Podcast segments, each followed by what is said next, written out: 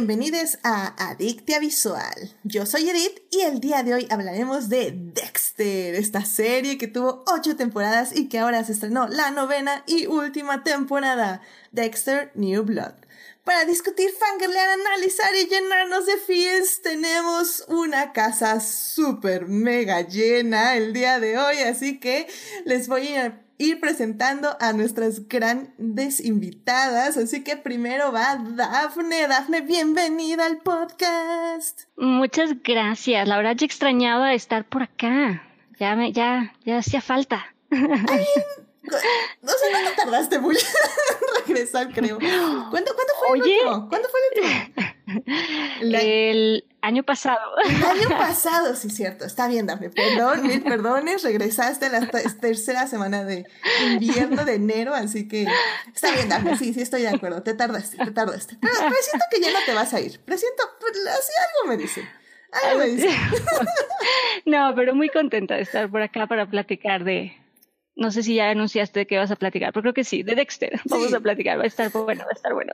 Va a estar muy bueno, así que muchísimas gracias por venir. Y bueno, también está aquí con nosotros Jimena. Jimena, bienvenida al programa. Hola nuevamente, un gusto estar acá de regreso. Sí, sí, sí, no, y igual tú tampoco no venías desde hace mucho tiempo. bueno, desde el año pasado, así que te agradezco mucho también venir al programa y algo que no es de terror. I mean, low-key terror, pero no es terror. Digo, también conozco otros temas. Exactamente. Exactamente, me, me, agrada mucho el amplio conocimiento y que eh, les invitades se salgan de esas etiquetas que les pongo. Así que muchísimas gracias por venir. Y pues también está aquí con nosotros Monse. Monse, ¿cómo estás? Bienvenida al programa. Hello, hello, qué milagro. Por fin se me hizo. Ya, la verdad es que por una cosa o por otra, los dioses del destino no querían que viniera, pero solamente una serie de hace 40 años podía traerme. Ay, no, 40, 40 años no, pero sí estoy de acuerdo, Monse, el se, se, sintieron en años pandemia. En, sí, sí, definitivamente sí, así que Qué bueno, Monse, que ya estás de regreso aquí en Adicte. Así el destino no te había dejado, pero qué bueno que ya estás por acá. Te lo agradezco muchísimo. Y bueno, pues tenemos una invitada más. Dios, no le puedo creer. Qué programa tan lleno. Y está aquí con nosotros de regreso Sofía. Sofía, bienvenida al programa. Hace muchísimo a ti, sí que no te teníamos. Hola, hola. Sí, justamente hace 40 años. Ahora yo decía, hace 40 años que no vengo. sí, literalmente. Pero sí, pero sí, muchas gracias por invitarme de nuevo. Aquí andamos. Para hablar de nuestro asesino serial favorito. Eso, caray, porque en este programa tenemos asesinos seriales favoritos, evidentemente. Así que bueno, pues muchísimas gracias, querido público, por acompañarnos aquí en la conversación. Si quieren estar aquí, estamos en Twitch a las 9.30 los lunes y también recuerden que estamos en YouTube los miércoles a las 9 de la mañana. Así que bueno, sin más, querido público, vámonos ya rápidamente a salvar lo que amamos.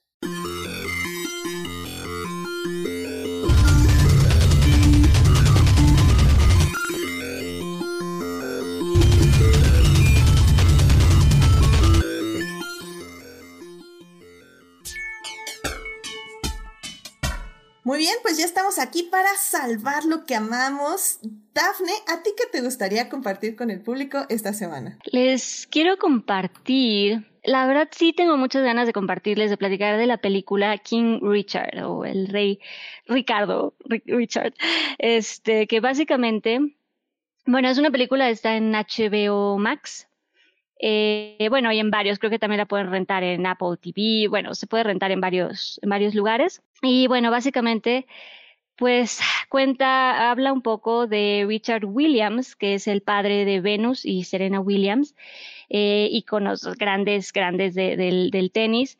Y pues yo soy muy fan del tenis, pero además de esto, o sea, además del tema del deporte y del tenis, creo que realmente sí está muy linda, sí es una película que, que sí inspira eh, la forma en que pues este padre sacó adelante a pues estas dos, a estas dos niñas, estas dos mujeres Y algo que a mí personalmente me, dejó y algo que se me queda, que creo que por eso también vale mucho la pena verla, es este mensaje que siempre tuvo eh, Richard para sus hijas de, de que ni siquiera dudaran de que se podía. ¿Sabes? Me gusta mucho que en entrevistas real, con, con, Venus y Serena reales, han, han, dicho que en su mente nunca dudaron que ese éxito y ese, mm, ese triunfo iba a llegar, porque siempre se prepararon para ello, como que siempre sabían que ese era el plan, o sea, como que ni siquiera lo, lo llegaron a dudar. Y eso viene mucho de pues, la educación y el apoyo que, que recibieron y un poco de esta de estos métodos de, de, Richard Williams.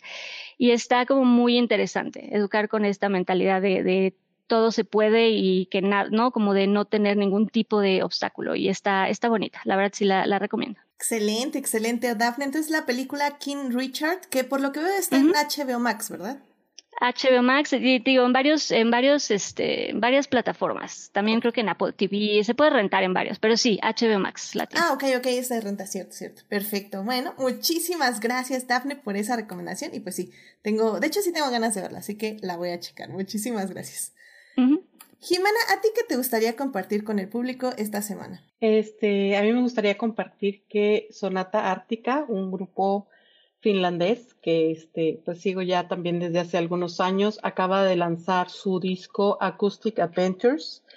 Este, es básicamente pues ahora sí que sus, sus, sus, éxitos de años y años atrás, desde, creo que están desde el 98 ellos también, este, sus éxitos, pero ahora en versión acústica. Un disco muy bonito, este, y yo creo que nos trae mucha, mucha paz en estos años que, que, últimamente, este, estos dos últimos años y este tercero que pinta para algo de lo mismo, este, pues necesita algo de paz, ¿no? Y algo de, de relajación. Y la verdad es, es, es, un disco muy padre. Excelente, muy bien. Recomendación musical. Entonces es Sonata Ártica con el disco Acoustic Adventures, ¿correcto? Correcto. Excelente. Muy bien, pues muchísimas gracias por la recomendación. Monse, ¿a ti qué te gustaría eh, recomendarle al público esta semana? A mí me gustaría recomendarles la serie Yellow Jackets está en Paramount Plus. Esta serie la empecé a ver nada más porque, porque soy yo, la verdad, no tenía nada que ver. Dije, vamos a ver qué tal. Y Dios mío, para que se den una idea, es algo así como Lost eh, meets Esposas Desesperadas. Es lo más que puedo, con lo que puedo compararlas. Y tiene lo mejor de, ahora sí que como Hannah Montana, tiene lo mejor de dos mundos. es una serie de un equipo de femenil de soccer en los noventas que están viajando, así muy tipo el señor de las moscas, eh, se estrellan en el avión, llegan a un bosque y pues ahí empiezan a pasar cosas medio raras. Lo que me gusta es que la serie en ningún momento te da como como respuestas concretas, así de lo que está pasando es algo sobrenatural o lo que está pasando es algo que en realidad todas están imaginando. Ahora sí que todo lo deja a interpretación de cada uno. La serie está contada en dos tiempos, que es precisamente cuando están eh, atrapadas en, la, en el bosque y después, 25 años después, ya en el mundo actual, o sea, la parte esposas desesperadas, que también empiezan a pasar cosas medio raras. Entonces sí les recomiendo muchísimo esta serie. Ya terminó su primera temporada, que además tiene Cristina Ricci. No sé qué más pueden pedirle a la serie tiene, eh, perdón, eh, tiene varias actrices de estas icónicas de series de los, mm, ¿cómo se dice? De los noventas, o sea, también está Juliette Lewis y Melanie Linsky, o sea, ya estamos hablando de tres actrices que tú dices, wow, son de los, las reunieron y quiero también ver a quién podrían llevar para la segunda temporada. Así que esa es mi única recomendación hoy. Excelente, pues oye muy bien, me la vendiste con este Lost, definitivamente. Mencionas Lost y me la vendiste. Entonces es Yellow Jackets, ¿y dónde se puede ver? En Paramount Plus. Paramount Plus, excelente. Pues ahí, ahí la vamos a estar checando. Muy bien, muchísimas gracias. Eh, Sofía, ¿qué te gustaría compartir con el público esta semana? Este sí, igual que Jimena, voy a recomendar música, pero esta eh, tiene que ver con Michael C. con nuestro querido Michael C pues estaba así investigando y que creen que también, bueno, él canta Entonces, eh, les voy a recomendar, su banda se llama Princess Goes to the Butterfly Museum, así de, así de grande está su, su nombrecito, pero la verdad es que está muy, muy padre todo lo, lo, lo que ellos hacen. Eh, su, música, su música se puede decir que es electrónica dance. Este, les, les quiero recomendar el álbum del año pasado que se llama Thanks for Coming. Y pues la verdad es que me sorprendió bastante. O sea, no sabía que Michael hijo la parte de ser muy buen actor, él aparte, o sea, tiene una voz muy buena. O sea, literal, se los, así se los pongo que este David Bowie eh, renació en, en el o sea, canta igual que David Bowie, está muy cañón y la verdad es que se lo recomiendo mucho que lo escuchen. Eh, mis bueno, mi favorita eh, hasta ahorita es eh, una canción que se llama It's an Eraser. Sí, se, escucha muy extraño, pero escuchen, escúchenla, la verdad es que vale, la pena este, que le den una, una escuchada a todo este Nice. A ver, ¿me los puedes repetir el nombre de la banda? Porque sí, sí, está un poco largo. Está cañón. Pues se llama Princess Goes to the Butterfly Museum.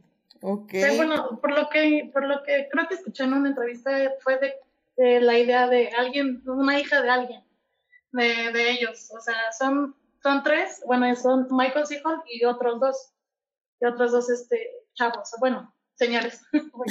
sí, sí, señores, sí, ya, Entonces, este, bueno, entonces, bueno, escuchando una entrevista que fue a, una hija de alguien que, que se les, bueno, se, le ocurrió este nombre. Ajá, entonces sí es como, ok. Pues, está muy largo, pero está padre. Perfecto, pues ya saben, vayan a escucharla ahí en su Apple Music o en su Spotify, donde gusten. A ver, es Princess Goes to the Butterfly Museum. To the Butterfly Museum. Ok, y el disco es Thanks for Coming. Thanks for Coming, ajá. Y este, y bueno, anduvieron haciendo este tour por, por Reino Unido y pues a ver, ojalá vengan para acá. Y así estaría padrísimo para stalkear a, a Michael Scott. Excelente. Sí, les, les habla una profesional, así que bueno, Muy bien, pues muchísimas gracias por esta recomendación musical. Pues vamos a escuchar eso de la encarnación de David Bowie, se escucha súper interesante, así que... Sí, la verdad es que sí. Gracias por el dato. Muy bien, excelente, excelente. Y pues ya para terminar, a mí me gustaría eh, recomendarles una peli que vi. La verdad, eh, estuve viendo películas muy interesantes esta semana. Y así, ya saben, como de arte un poco se podría decir, como más independientes. Y la verdad es que decidí recomendarles la única que no pueden conseguir por medios legales, porque soy una horrible persona. Em, pero bueno, pues en medios alternativos pueden ver esta película que se llama Rafiki, que es una película del 2018. Eh, está dirigida por Wanuri Kayu eh, es una película de Kenia, o bueno, que se desarrolla en Kenia, y es acerca de dos chicas que pues básicamente se conocen y, ay, pues, pues sí, podemos decir que desafían un poco el mundo que, que las rodea, ¿no? Para expresar pues este amor adolescente.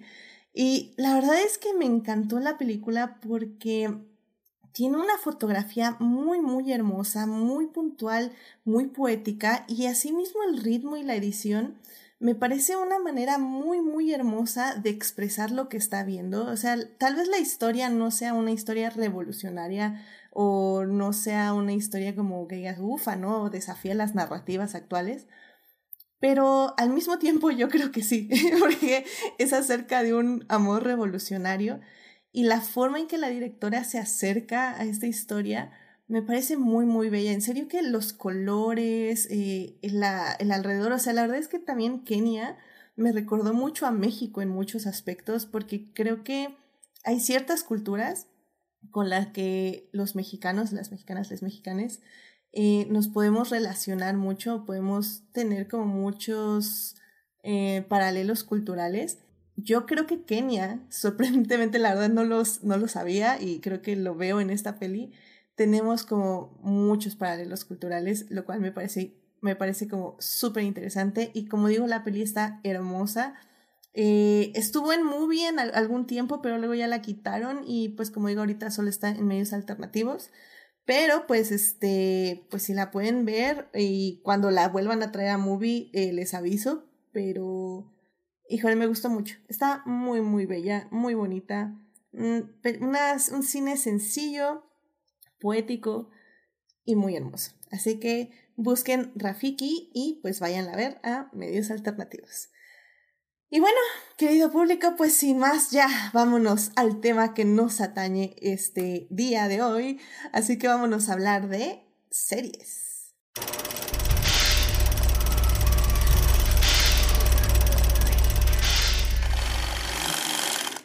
Muy bien, ya estamos aquí para hablar de series y pues en esta ocasión vamos a hablar de la serie Dexter. Esta serie se estrena, ah, si no mal recuerdo porque ahorita no tengo aquí mis apuntes, se estrena en el 2006 y termina en el 2013.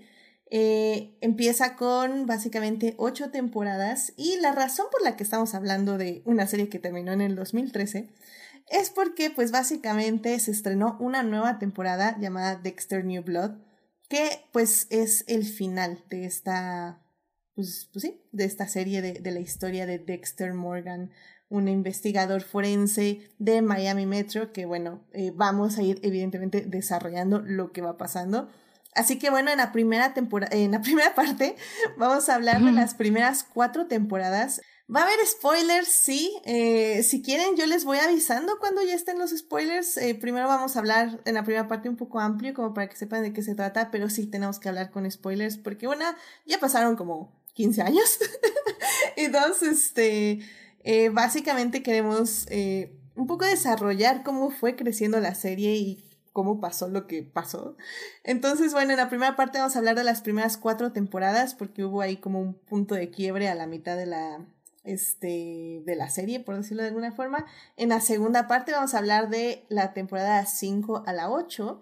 Y en la tercera parte vamos a hablar de la nueva temporada que se estrenó en diciembre y que acaba de terminar hace un par de semanas, eh, que se llama Dexter New Blood. Así que bueno, sin más, vámonos a la primera parte.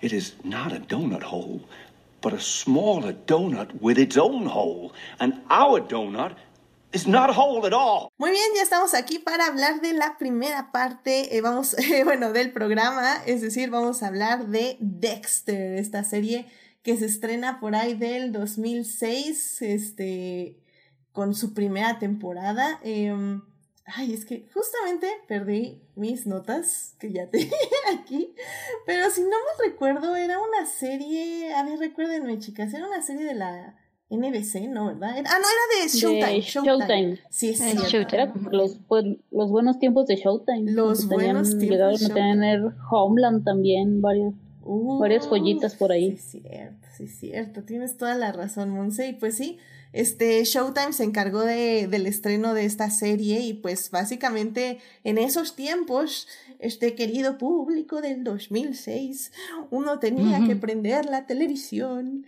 y ver la serie así en el Sky o en algo. Y, y me acuerdo que de hecho fue de las primeras series que pirateé.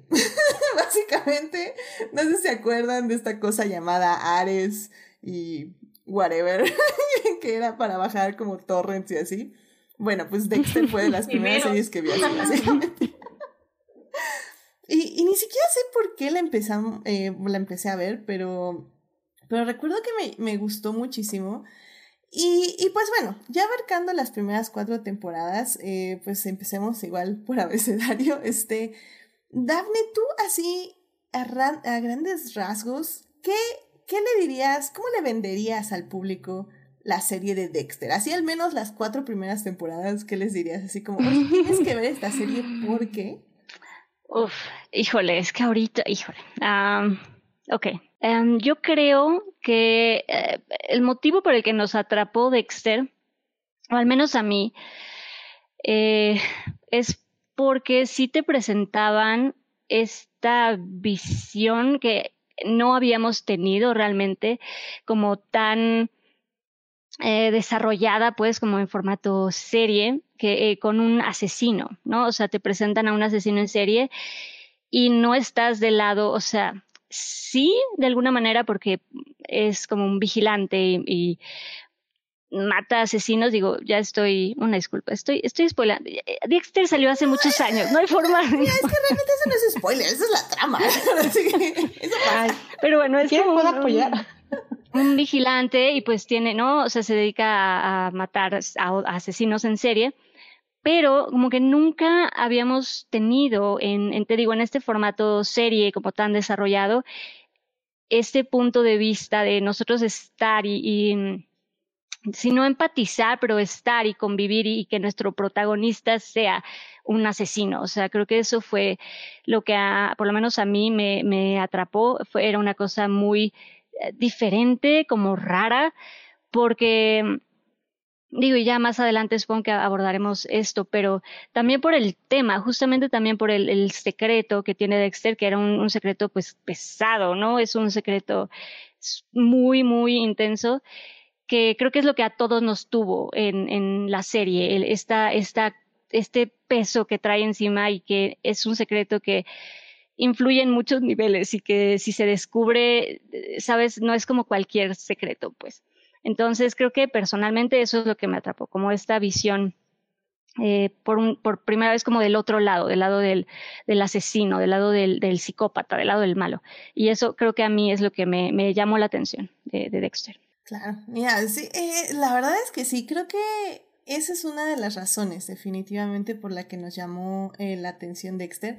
Y de hecho, bueno, por cierto, tú Jimena tienes un punto de vista también interesante de la serie porque eh, la serie está basada en una serie de libros, o al menos eh, vagamente basada. ¿Qué nos puedes decir de estos libros en los que... Así es, de hecho, pues los libros son eh, escritos por Jeff Lindsay, que por cierto Lindsay es el, el es su seudónimo, pero también es el apellido de Dexter en la última temporada. Este, son ocho libros y honestamente yo creo que leí los primeros cuatro, los primeros cinco tal vez. Estaba tratando de hacer memoria en lo que repasaba este eh, tanto el audiolibro como los libros, como los resúmenes y todo, y, creo que llegué como por el cuarto, quinto, cuando mucho. Este, y la serie inicia totalmente este, adaptada a la primer novela. O sea, que es este, los libros son narrados en primera persona por Dexter, el personaje principal, es el hijo adoptivo de la familia Morgan, y él sufrió un trauma muy fuerte cuando tenía apenas tres años, lo que lo dejó muy marcado este, y le causó el, el batallar mucho para eh, relacionarse, o sea, tuvo que disociarse, por decirlo de alguna manera, de sus sentimientos, de sus emociones, y entonces al ir creciendo ya nunca logró volver a, a, a ¿cómo se dice?, a sentirlos, nunca volvió, eh, nunca pudo volver a a tener esas conductas naturales humanas o al mismo tiempo, bueno, ahorita, ahorita comento eso, las conductas natas humanas y todo lo tiene que lograr bajo imitaciones aceptables gracias a años de observación y a algo que su padre adoptivo formuló como el código Harry, que lo, que lo, que lo trata de este, encauzar. O sea, ya que el, eh, pues el niño crece con sus tendencias este, como un pequeño psicópata que poco a poco va a terminar siendo, este, digo, a como se ve según la ciencia de la psicología, según la serie, obviamente, no, este, no voy a, a ni siquiera intentar decir que es en la vida real, este, pero según la serie, este, el niño tiene un patrón muy marcado que, o sea, que finalmente en algún momento lo va a llevar a ser un psicópata y a ser un asesino serial. Entonces lo que intenta Harry es protegerlo de que nunca sea atrapado y que, y encauzar sus talentos, por decirlo de alguna manera, hacia el bien como un vigilante. Él se va a dedicar solamente a cazar asesinos seriales. Tiene que asegurarse que realmente son culpables y que la justicia por este, cuestiones legales nunca los van a poder atrapar.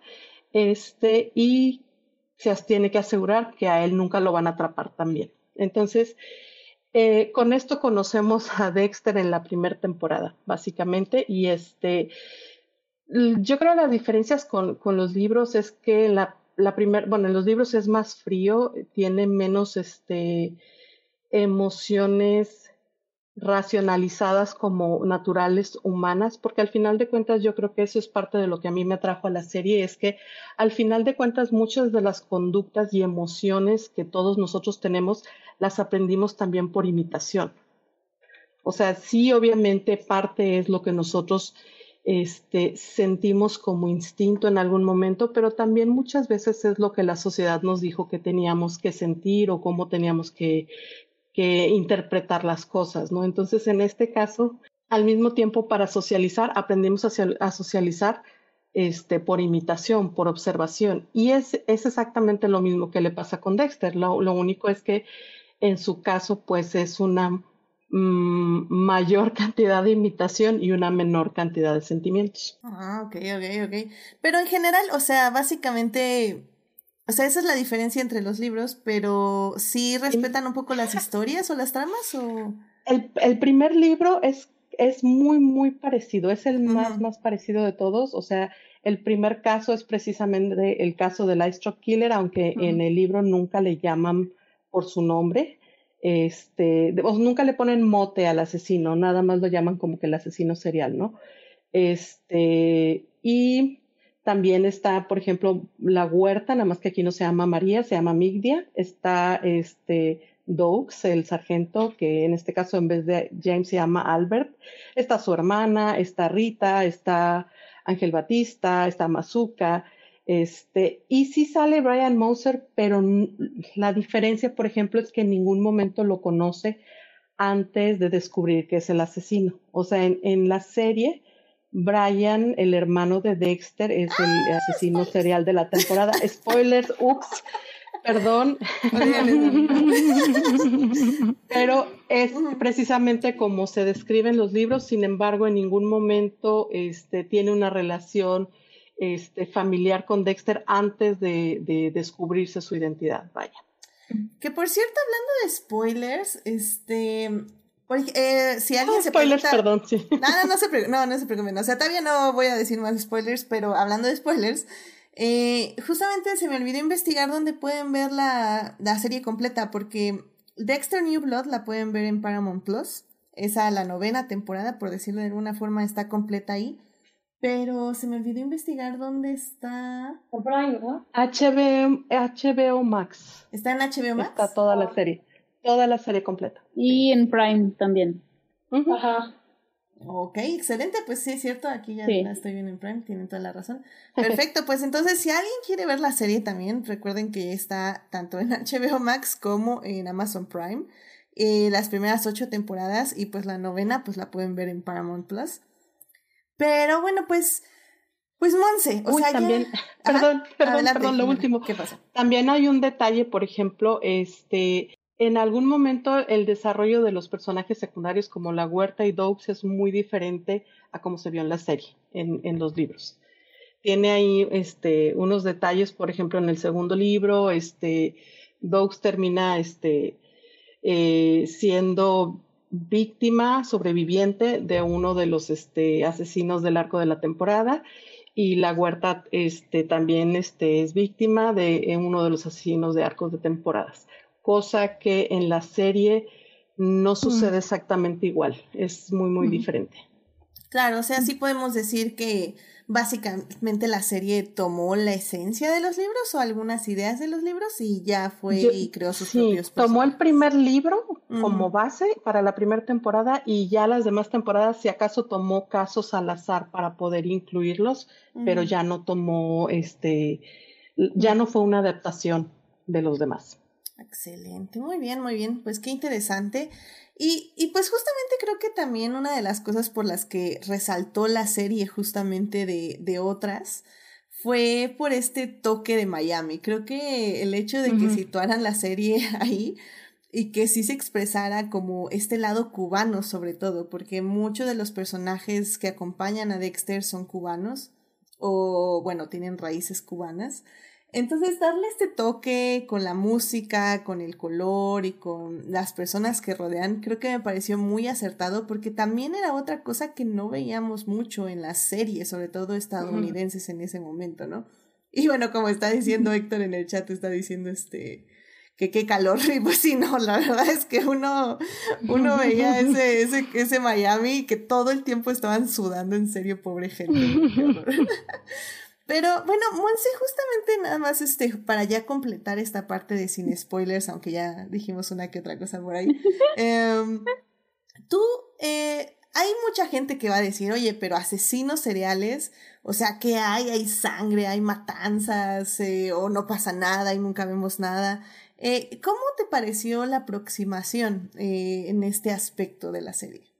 Curiosamente a mí me, me, llamó más la atención todo lo que era la, la anatomía de, del asesino serial por dentro y no eh, sus rituales y todo, que, que era algo que yo cuando la empezaba a ver, yo decía, ah, es que me, va a gustar porque, o sea, creo que ya todos conocemos el ritual de Dexter, no sé, hasta se hacen referencias en otras series o películas, pero terminan siendo más interesante todo esto de sus fantasmas, su pasajero oscuro, sus eh, dilemas con él mismo, el cómo lleva su vida, cómo él mismo está consciente de que debe de tener una vida para que sea una, una tapadera, ¿no? Porque en sí su, su verdadero yo es eh, el Dexter nocturno, este Dexter que acecha, porque no solamente le gustaba matar, eso también me, gustó mucho, sino que es de esos asesinos que disfrutaban todo el proceso.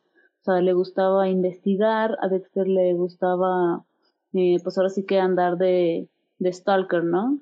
Viendo si merecían o no ser asesinados y todo esto.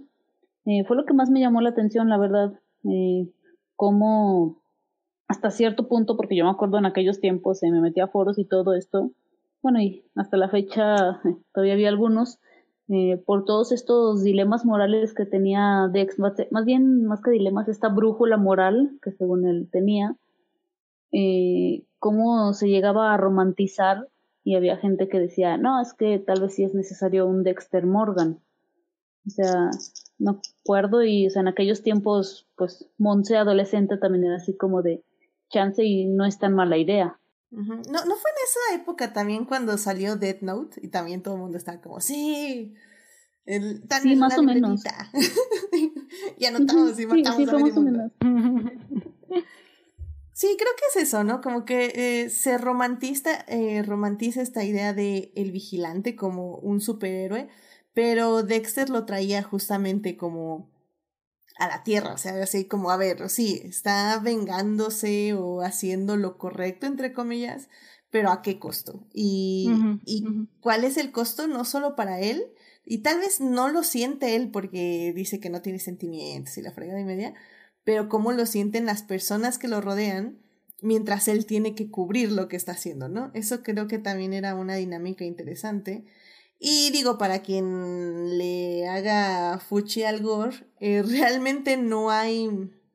O sea, sí hay momentos donde Dexter mata gente, pero, pero es como muy limpio el asunto, o sea, nada más les clava como un cuchillo en el, en, este, en el pecho y ya, y nada, se ve como sangre que sale. Pero realmente en ese aspecto creo que cualquier televidente que sienta así como, ay, no, es que va a ser todo un asunto, Igor. La verdad no, la serie se enfoca en muchísimas otras cosas y a pesar de que sí vemos asesinatos, eh, no son tan feos. Es, yo creo que tipo sí es ahí, o sea, sí ves a veces los cuerpos y sí ves a veces ciertas cositas, pero nada que digas, ufa, no, este, me voy a cubrir los ojos, ¿no?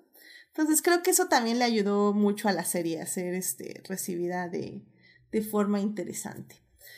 Y bueno, eh, Sofía, antes de pasar ya a la eh, parte de spoilers, que básicamente ya va a ser el resto del programa, eh, excepto tal vez en la tercera parte, para quienes no hayan visto la novena, pues básicamente yo hicimos un, también Monse, hicimos un, un rewatch de las ocho temporadas de Dexter.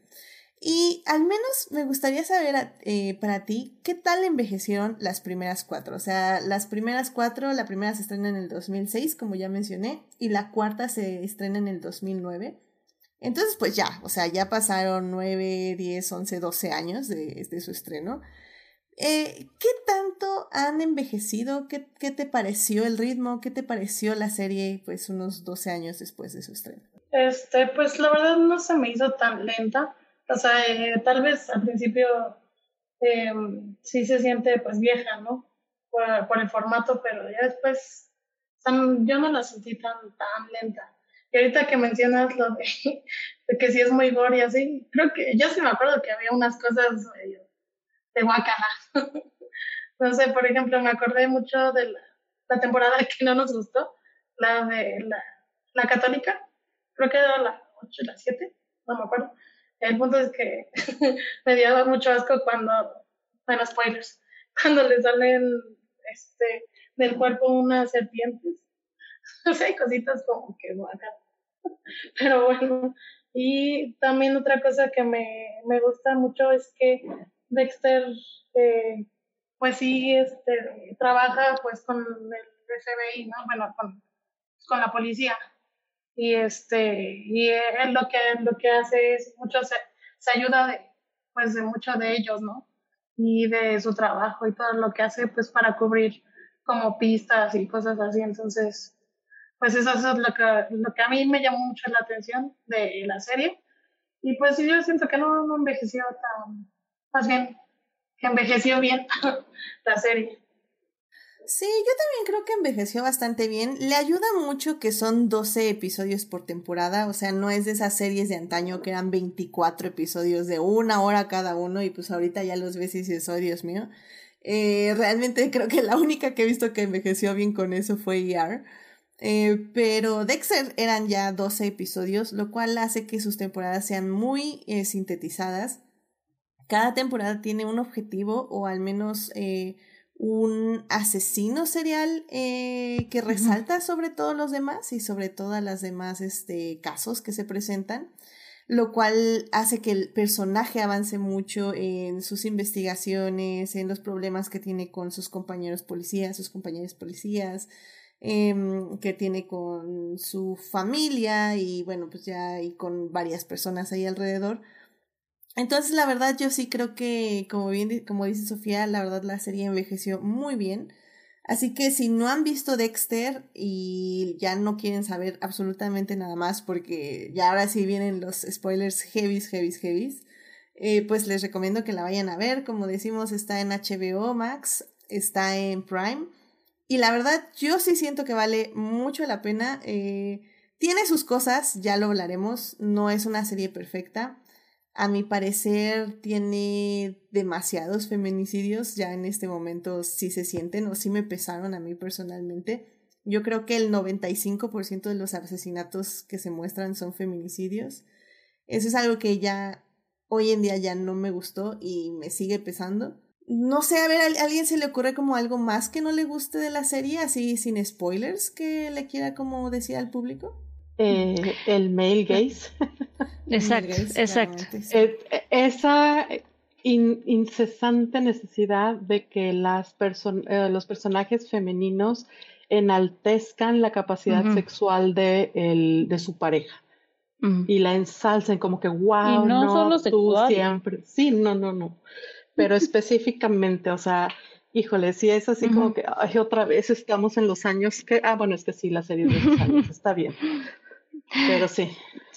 sí. exacto, yo también estoy de acuerdo con, con Jimena, sí, ya con los lentes púrpuras, sí ves cosas, exacto, el, el male gaze y toda esta, incluso en los personajes femeninos que hay, como el trato que se les dio a los personajes femeninos, eh, de repente tiene, tiene, sí, deja, deja que desear. Bueno, sí, cierto, y ahorita me acordé que todos los, los novios de Debra son casi asesinos y o los matan o son asesinos y así entonces pues sí, no está padre. Sí, Debra, la hermana de Dexter, es casi casi como un chivo expiatorio, ¿no? O sea, es la damisela en peligro, pero que es diferente, pero no es como las demás chicas, entonces como, ok. Mm, pero sigue siendo la damisela en peligro, lo cual, pues, pues sí no, no funciona al 100%. Sí, creo que, que lo que mencionan, male gays, feminicidios, creo que es algo que no le ayuda a la serie y algo con lo que, pues sí, hemos tenido que, al menos sobre todo en esa época, pues, pues no había de otra, ¿no? O sea, o lo veías en esta serie, lo veías en la otra, o en la otra, o en la otra, o en esa otra, o también en esa otra, mira. Entonces, eh, pues sí, uno siempre tuvo que hacer eso a un lado, o al menos, o tal vez en ese momento pues no teníamos los lentes púrpuras y tal vez no nos molestaba tanto. Eh, tanto, ¿eh? Porque sí lo notas, evidentemente. Estoy de acuerdo, creo que es lo que menos envejeció bien de la serie. Em, pero bueno, en todo lo Eh, demás yo, creo que yo funciona. honestamente Adelante. creo que poniéndonos los lentes mm, de realismo, eh, si vemos estadísticas de asesinos seriales, las víctimas, en su gran, gran mayoría, las víctimas son mujeres. Entonces creo que, eh, o sea, obviamente es feo ver, eh, ahora sí que a la sociedad shot eh, retratada así, pero sí creo que es un punto eh, muy realista, algo que también me, me llamó mucho la atención porque cuando estaba haciendo el rewatch, estaba haciéndolo con un amigo que nunca había visto la serie y me decía, es que me caga que Dexter siempre se salga con la suya. Y yo me puse a pensar en otros asesinos seriales eh, y la verdad es que siempre se salen con la suya. O sea, por suerte, pero también esta suerte viene de que son hombres blancos heterosexuales. Eh, ¿Y qué pasa? Al mismo Ted Bundy lo llegó a parar la policía cuando llevaba en su famoso bocho amarillo un, un cuerpo y no le hicieron nada. ¿Por qué? Porque todos sabemos eh, este privilegio blanco. Entonces sí creo que esa es una parte más realista y cruda a la vez. Sí, no, no lo había analizado de esa manera y sí tienes, tienes toda la razón, que un poco la serie juega para que tú apoyes que Dexter se salga con la suya. Pero al final del día, sí, o sea, tiene todas las de ganar. Y, y sí, te, Y sí, y sí, pero no. Digo, más adelante creo que ya hablaremos de eso, pero, o sea, sí ujú. le apoyas y si quieres que se salga con la suya, pero no really.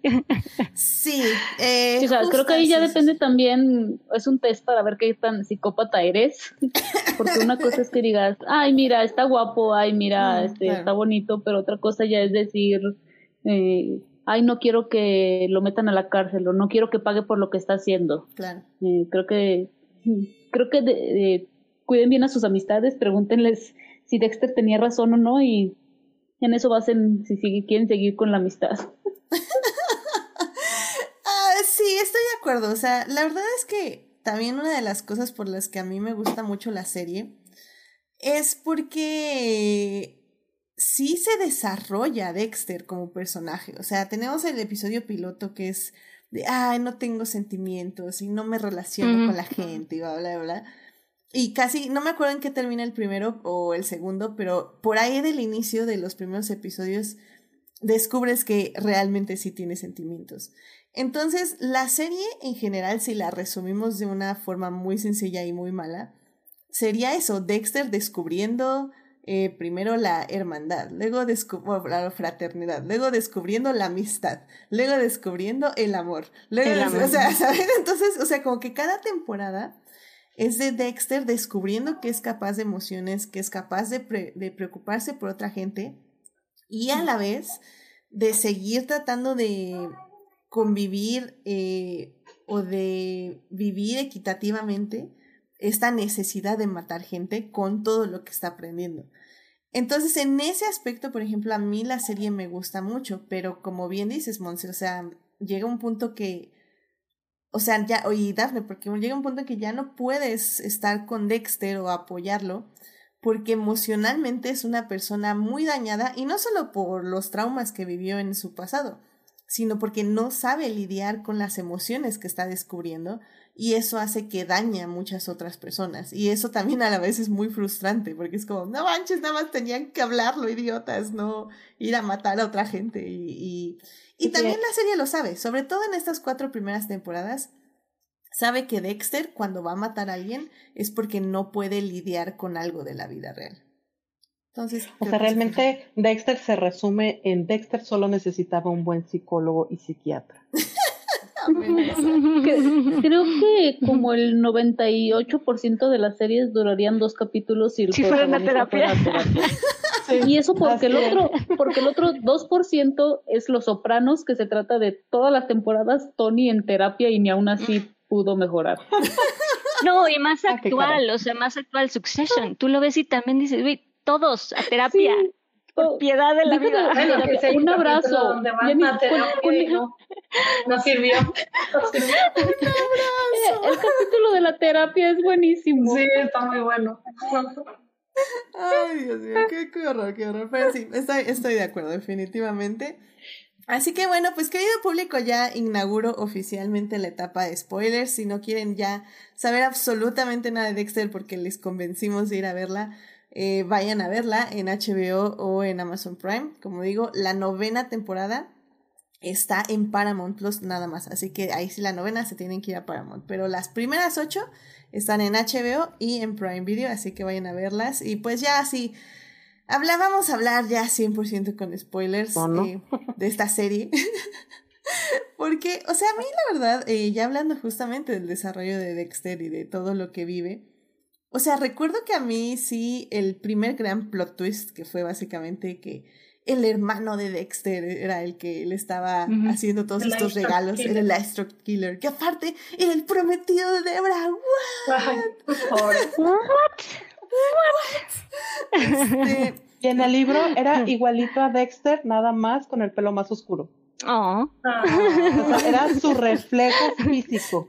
Ok, eh, que, hemos determinado que eso es muy creepy cuando, por ejemplo, vemos al hermano de Billie Eilish con literalmente una chava que es idéntica a Billie Eilish, como, ok. That's a problem. eso lo tienen que ver con un psicólogo. pero, pero bueno, mira, qué, qué interesante.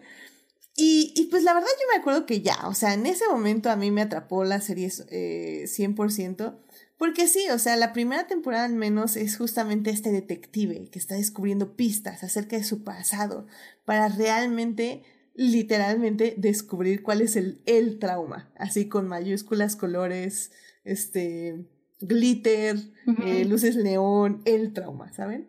Y, y, creo que eso fue funcionando al menos las primeras cuatro temporadas. El showrunner era este Clyde Phillips. Y creo que sabía cómo en cada temporada tenía que ir justamente lo que mencioné, haciendo que Dexter descubriera algo sobre sí mismo. No importara qué fuera, eh, tenía que ser un tipo de emoción y un tipo de pues sí, básicamente de, de emoción, de emoción personal. O sea, tenemos justo la primera temporada, que es que descubre quién es su hermano. Entonces es como, él tiene que descubrir, ah, quién es mi verdadero hermano. ¿Es mi hermana adoptiva, Debra? ¿O es mi hermano Brian, que es un asesino como yo? ¿Quién es verdad, con quién verdaderamente mm. me relaciono? Eh, y también de dónde viene Dexter como tal, o sea, cómo nació él como como persona y cómo nació su pasajero oscuro. Exacto, exacto. Sí, sí, sí. Y, y por ejemplo, la segunda temporada es acerca del amor, eh, también un poco de la sexualidad, lo cual también me parece relativamente interesante. Eh, como ya dijimos, la male gaze es muy fuerte en esta serie, entonces la segunda temporada está atascado de Mel Con su amante Laila. Con Laila que la odiamos y la odiamos por igual medida. Yeah, the worst. ¿A alguien le cayó bien Laila? su acento. Ah, su acento. que desde su acento ya la odiaba. Ay, a ver, falsedad, ¿no? También. Sí. A mí me gusta. Su, falsedad era la que, ay. Ah, bueno, sí, también. Doble cara y, ay, sí, no. Pobre Laila. Como, sí, la, la serie definitivamente nos hizo odiarla. Y amar, obviamente, a la Santa Rita, ¿no? Que... Bueno, tampoco, ¿eh? No, no hay que exagerar. bueno, y, bueno, y la tercera temporada ya tenemos este la, la plática de la amistad, básicamente, que es este con Miguel, de qué significa la verdadera amistad, quién significa un verdadero amigo. Y pues la cuarta temporada ya hablamos de la familia, ¿no? Que es, que es tener una familia y cómo se equilibra la vida de un asesino serial con la vida familiar. Y, híjole, y pues yo no sé ustedes, este, quién quiera tomar la palabra para hablar justamente de estas cuatro temporadas y, y lo que nos iba dejando eh, cada una de ellas, porque, ufa, o sea, yo me acuerdo que, o sea, era una montaña rusa que no paraba de subir y subir y subir, y yo decía, ¡Wow! y la, la siguiente bajada era mejor que la anterior. A mí me encanta el, desarrollo de cada personaje. O sea, por ejemplo, el, lo que es el personaje del sargento Dogs es magistralmente interpretado por el actor. O sea, todo su, eh, sus características, toda la forma como siempre sospecha de, de, Dexter por ser él también, este, no exactamente un asesino, pero por haber sido entrenado como asesino por el ejército en este, fuerzas especiales. Eh, personajes como Debra, o sea que también fue muy dañada por, por Harry, por, por su padre, este, por la forma como la excluían siempre de todas las cosas para hombres, que en realidad no era porque fueran cosas para hombres, sino porque eran cosas para tu hermano, el asesino sería el psicópata. Entonces, este, que siempre la hizo buscar este, y tomar malas decisiones en las parejas en las que buscaba. O sea, siempre buscaba así, ah, vamos a ver, ¿cuál es el peor, peor, peor personaje que tenemos en este cuarto? Ah, ese, ese va a ser mi pareja. O sea, este, yo creo que la forma como, como se presenta cada, cada actor, cada, desarrollando su, su personaje es excelente. O sea, este, ay, se me olvida el nombre, Lidglow, de como Trinity, este eh, Jimmy como, como Miguel Prado, este, no, no, o sea, son puras personalidades, la verdad. A lo mejor no son, no todos son actores súper reconocidos, pero la verdad es que hacen un trabajo excepcional.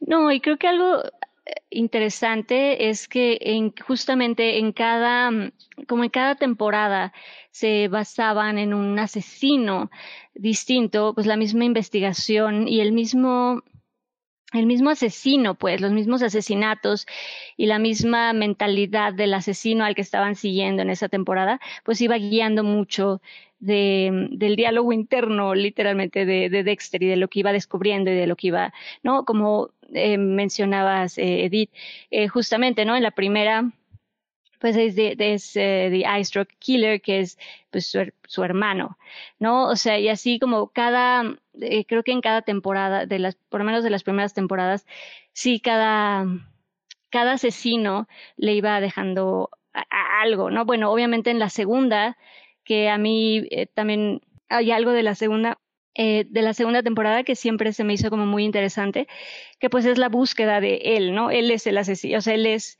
el asesino en serie al que están buscando en la segunda temporada, que es de Bay Harbor Butcher, y es él. Entonces también esa temporada estaba como llena de, tensión porque pues es justamente ese, se basó en ese momento que todos estábamos esperando de Dexter, ¿no? Donde casi lo descubren, donde ya se está encontrando evidencia, donde están a nada de descubrirlo y de nuevo siempre va a huir y siempre se va a escapar, pero pero creo que eso tuvo la segunda temporada, que era muy pronto y ya sentíamos ese peligro, ese sí, sí se va, sí lo van a descubrir, ¿no? Entonces, en la segunda temporada también, el hecho de que sea él el asesino estuvo como interesante y no sé, como cada uno de los, de los asesinos, como dices, con, eh, con Miguel, que descubre más esta cercanía y esta capacidad de, de, de, tener amigos, pues, de, de, conocer a alguien y de, bueno, a pesar de ser lo que soy, pues puedo sentir otras cosas y sí puedo tener amigos y hay alguien que me, me comprende. Este, y bueno, obviamente con The Trinity Killer, que bueno, es una cosa muy intensa, esa última, esa cuarta temporada. Y, y, los diálogos que tiene ya con cada uno de los asesinos o con, bueno, en la segunda temporada con Dose, quien ya lo había descubierto y que este, pues técnicamente ya no iba a, a continuar en la serie. Este, Los diálogos que tiene cuando finalmente se quita todas esas capas con las que finge son impresionantes. se quita un poquito la comedia, ¿no? Pero, pero la verdad es que se cambia por unos diálogos increíbles. Igual cuando eh, eh, le dice a, bueno, cuando está con su amigo, con este, ¿cómo se llama? Miguel. Miguel este, Cuando ya, cuando ya se, ya se revela quién es y todo, este, como ya todo empieza a cambiar. Y cómo piensa Dexter que él lo va a aceptar como es, pero, pero pues que le gana, le gana su, pues no sé qué era, que era como envidia, no sé, no sé qué tenía Miguel que le ganó eso y pues no, no reaccionó como pues, pensaba. Más bien creo que el asunto de Miguel es que sí, o sea, justamente nunca iba a seguir el código de Dexter, iba a seguir su propio código, que era básicamente el código que le ven, lo que le beneficiara a él. Y, y pues es que al final del día lo que descubre, creo, ahí Dexter es que no puede convivir con alguien que sea como él, si esa otra persona no se va a tener a sus reglas, que es lo que lo delimitan como persona y lo que lo crean como persona. Que poco a poco esas reglas también se van difuminando. Pero en ese momento, pues sí se da cuenta que no puede ser amigo de alguien que está matando gente inocente. Y que ya es un...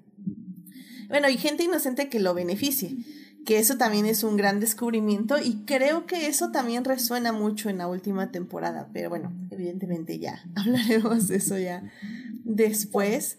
Y, y pues, eh, pues, Monse, ¿por qué no nos cuentas ya de esa cuarta temporada?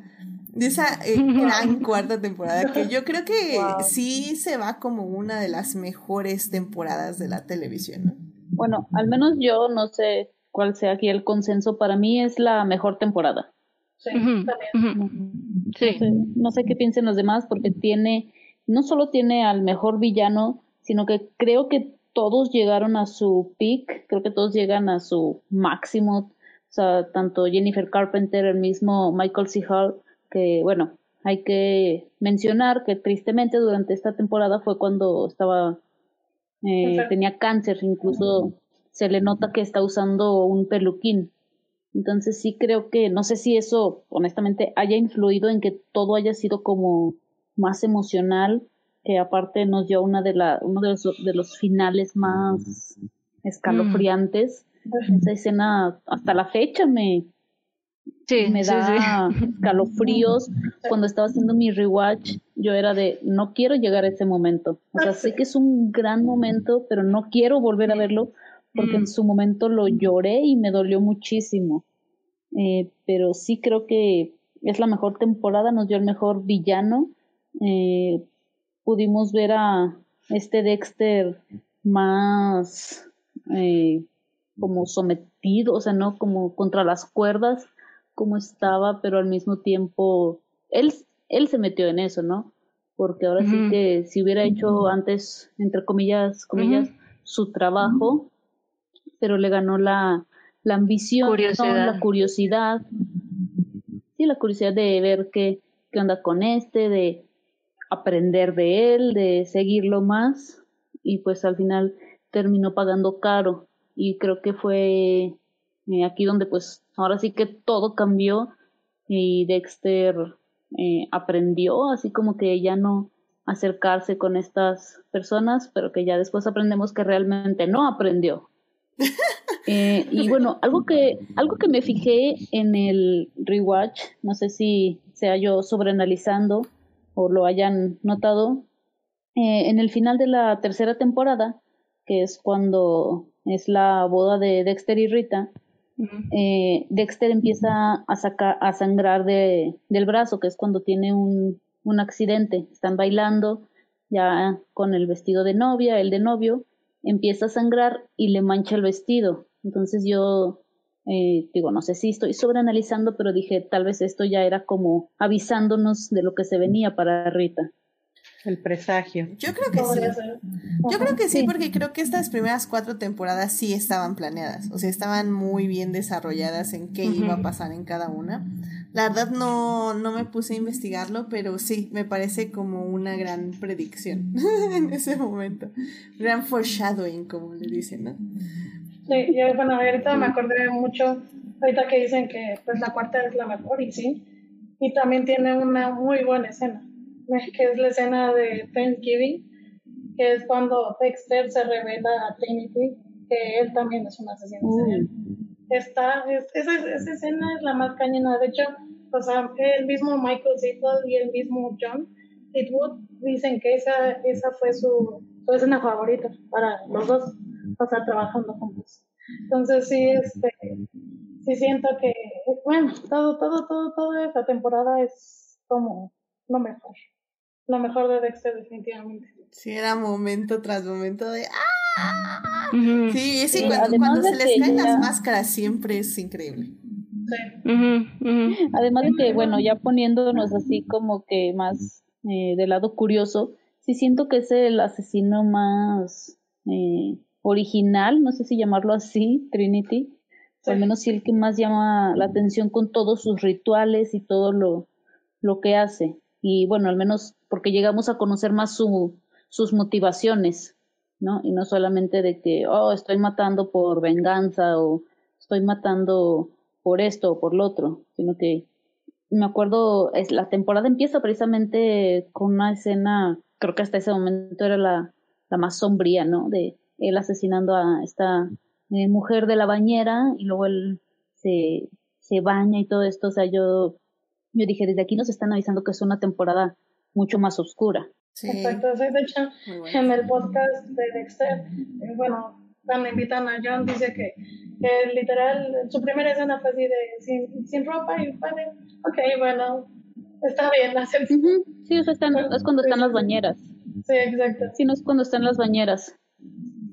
De buenas regaderas. Qué cosas, qué cosas. Este, pues de hecho aquí en el chat, a ver, este Saulo Tarso nos dice, eh, Michael C. Hall tiene el carisma adecuado para pasar por un asesino despiadado a ser alguien normal.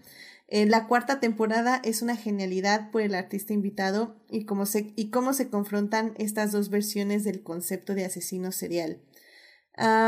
Que por cierto, en ese aspecto también tengo que mencionar a Londi, que también era un personaje mm. que tenía esa relación súper rara con Debra que yo no sabía si era creepy o no.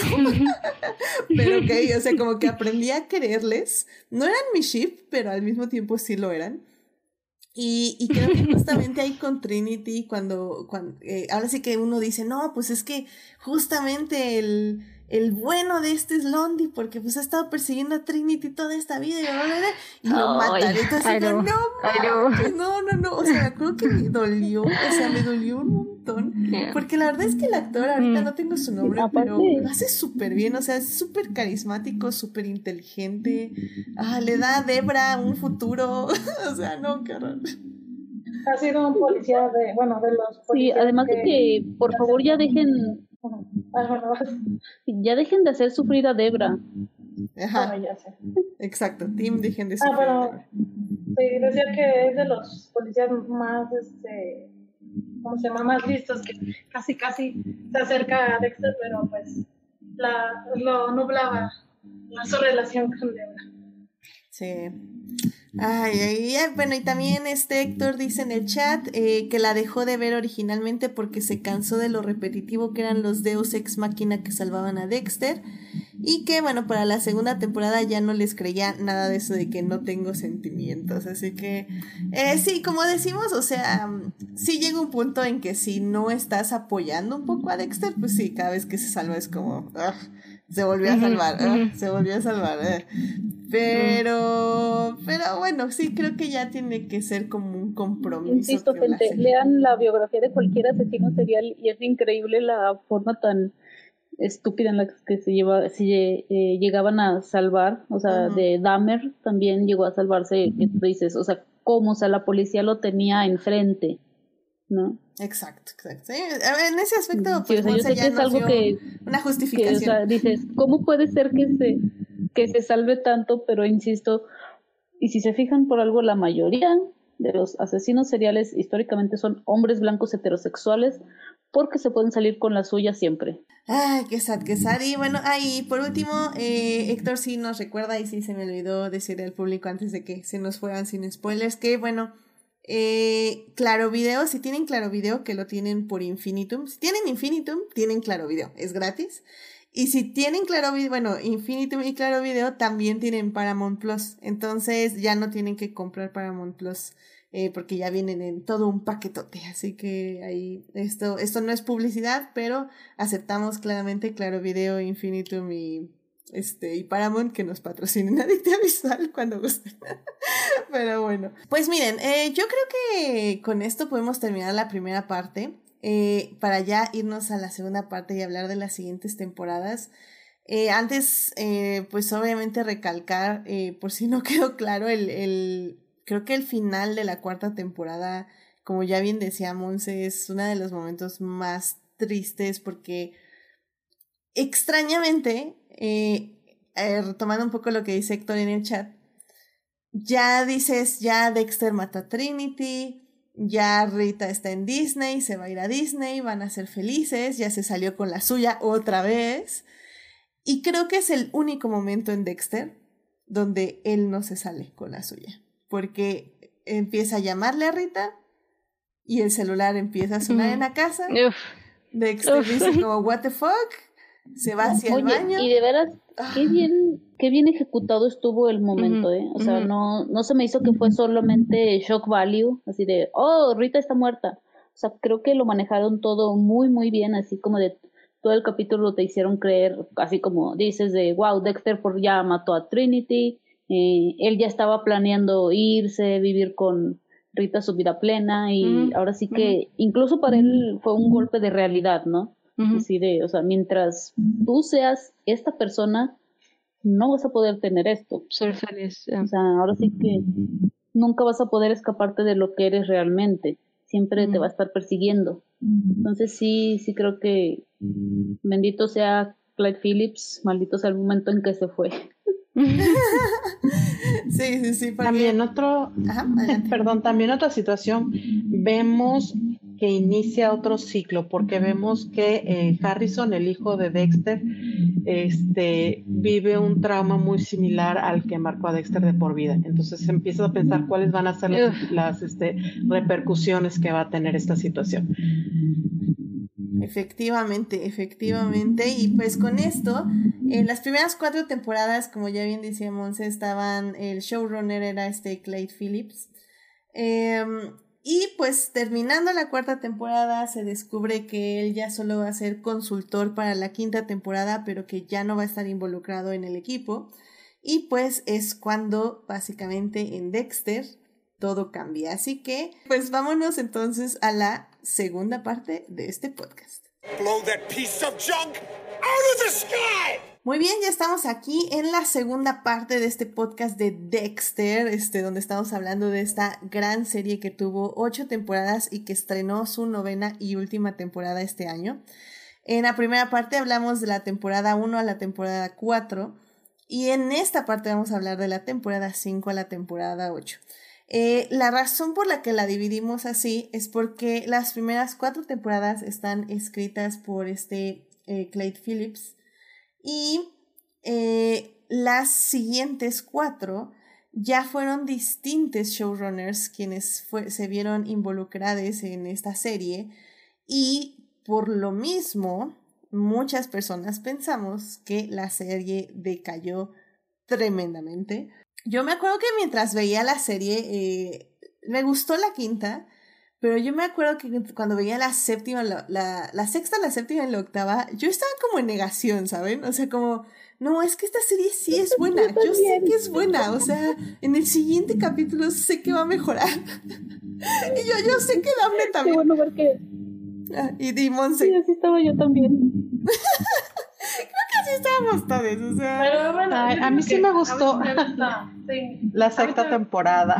Sí, a, mí, a, mí, me gusta mucho la quinta y la sexta. O sea, la quinta a mí se me hace muy, muy buena por justamente esta. Julia Stiles.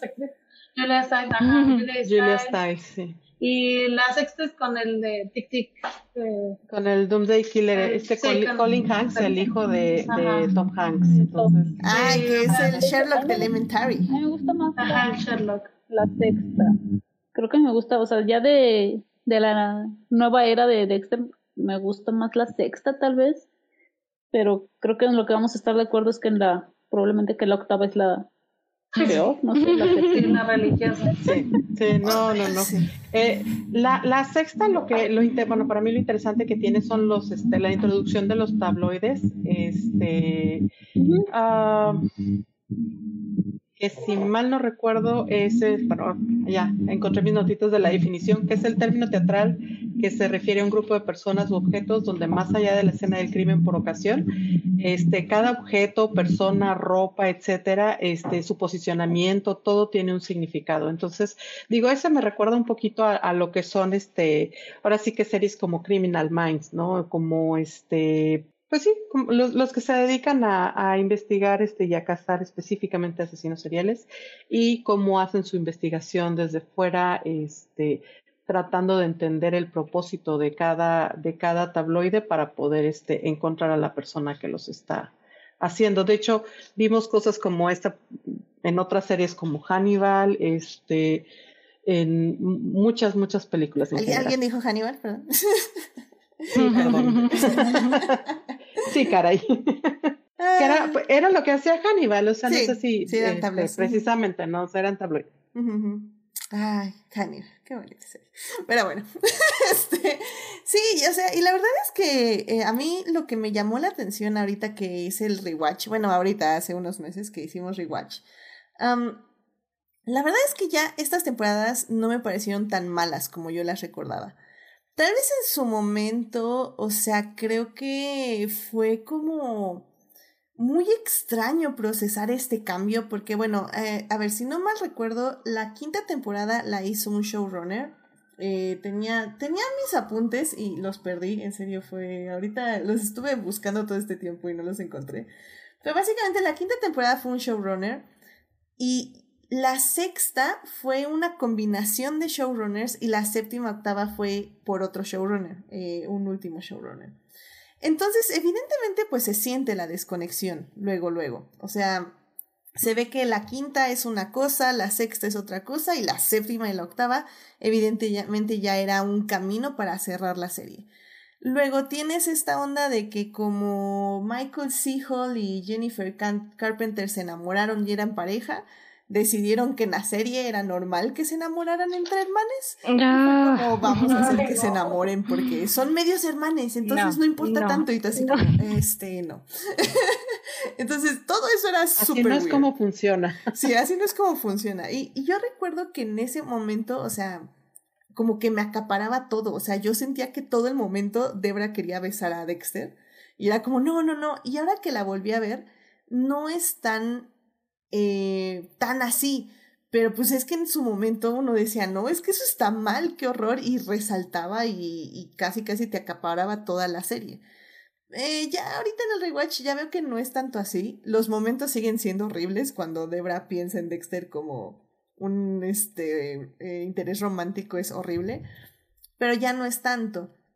igual la, la narrativa, el ritmo y todo eso sí difieren de las primeras cuatro temporadas pero siento que no es tan malo. Yo creo que al final del día, y que es algo muy interesante que analizar, pero evidentemente no nos va a dar tiempo en este podcast, o tal vez sí en la tercera parte, no lo sé, eh, es que son las expectativas, ¿no? Que como público teníamos y cómo fuimos procesando esas expectativas conforme estos diversos showrunners iban haciendo lo que querían con nuestro personaje que difería mucho del desarrollo que le habían dado. O sea, ahorita en las siguientes eh, temporadas, de la 5 a la 8, ya no había este crecimiento de como en anterior eh, en anterior parte de ah en esta temporada va a ser de hermanos en esta temporada va a ser de amistad en esta o sea no en la quinta temporada fue de vamos a oír con Julia Stiles y historia de venganza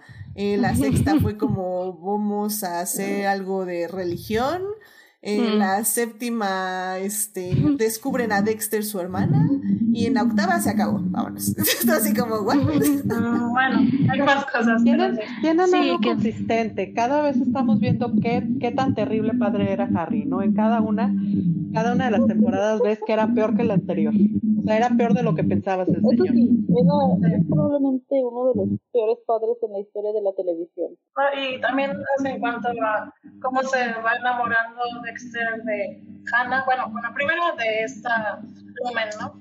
Que piensa que es amor normal, pero es otro amor. Y luego Hannah, ¿no? Que llega que es su último, se podría decir, amor. Está, está cañón, está cañón. Entonces, sí. Como Bono, reconocieron a, a, este Bobby de Supernatural, este como el papá de Hannah McKay. Ah, sí, sí, sí, claro, claro. De hecho, en este rewatch también me di cuenta de muchos cameos. Sí. sí, también lo vi y dije, ¿what? y, y, obviamente este, el esposo de Hannah McCain, pues era Lucifer de, de Supernatural. Sí, también. No, Hay, hay muchas personas. También, por ejemplo, te les digo que cuando vi este monito, justamente terminando, eh, antes de, empezar de Dexter el maratón, empecé a ver Elementary y me eché toda Elementary. Y cuando vi a este monito de Elementary ahí fue como, ¡Oh my god, el monito de Elementary! Hay, hay, hay muchos cameos, realmente de muchos actores sí pasaron por Dexter, sobre todo en las últimas temporadas. Yo creo que también como ya una serie de renombre, pues muchos actores también y actrices aceptaban, ¿no? Ir a Dexter a ver, a ver qué onda. Sí, no, y creo que eso que, que se menciona, creo que yo sí rescato algo de estas últimas temporadas. Eh, hay momentos, o sea, por ejemplo, en la, mm, bueno, al final de la sexta, ¿no? Que era algo que todos estábamos esperando, que es cuando Deb, pues, descubre a Dexter. Creo que eso les dio como todo, todavía un poco de vida para la séptima, sin duda. O sea, creo que si nos quedamos a la séptima fue por ese final, ¿no? En donde Deb se, entera que Dexter es asesino y pues obviamente regresamos a la séptima eh, porque pues todos habíamos estado esperando ese momento, creo. Eh, y pues sí, ya la séptima, pues es un poco ver esta nueva eh, relación entre Deb y Dexter, ya Deb sabiendo eh, la realidad, la verdad de, de, de Dexter. Em, y creo que, ja, creo que se mencionó a Hannah McKay y para mí también fue como, como highlight de la, de la séptima temporada. Eh, entonces creo que también estas últimas temporadas tuvieron su, sus, sus momentos, sin duda tuvieron sus detalles. Sí. Fíjate que lo de Deb, en los libros, ella descubre el secreto de Dexter desde el primer libro, bueno, desde el final del primer libro. Este, donde incluso Brian, su hermano, queda vivo y lo seguimos viendo hasta el último libro. Cosa curiosa, porque es un personaje recurrente que llega a la vida de Dexter cada que Dexter ocupa el apoyo de un hermano asesino. nice. Qué bueno que en la, en la séptima, ¿no? Es cuando lo regresan de fantasmita. Ah, sí, porque siempre hay fantasmitas en Dexter, claramente. No, una parte no en las primeras temporadas. Yo, yo recordaba que estaban desde las primeras temporadas, pero no los fantasmas ya llegan a partir de, de estas, ¿no? De, de este siguiente bloque. Sí, sí, creo que desde este siguiente bloque llegan los fantasmitas. Eh, bueno, y justamente se me fue el hilo.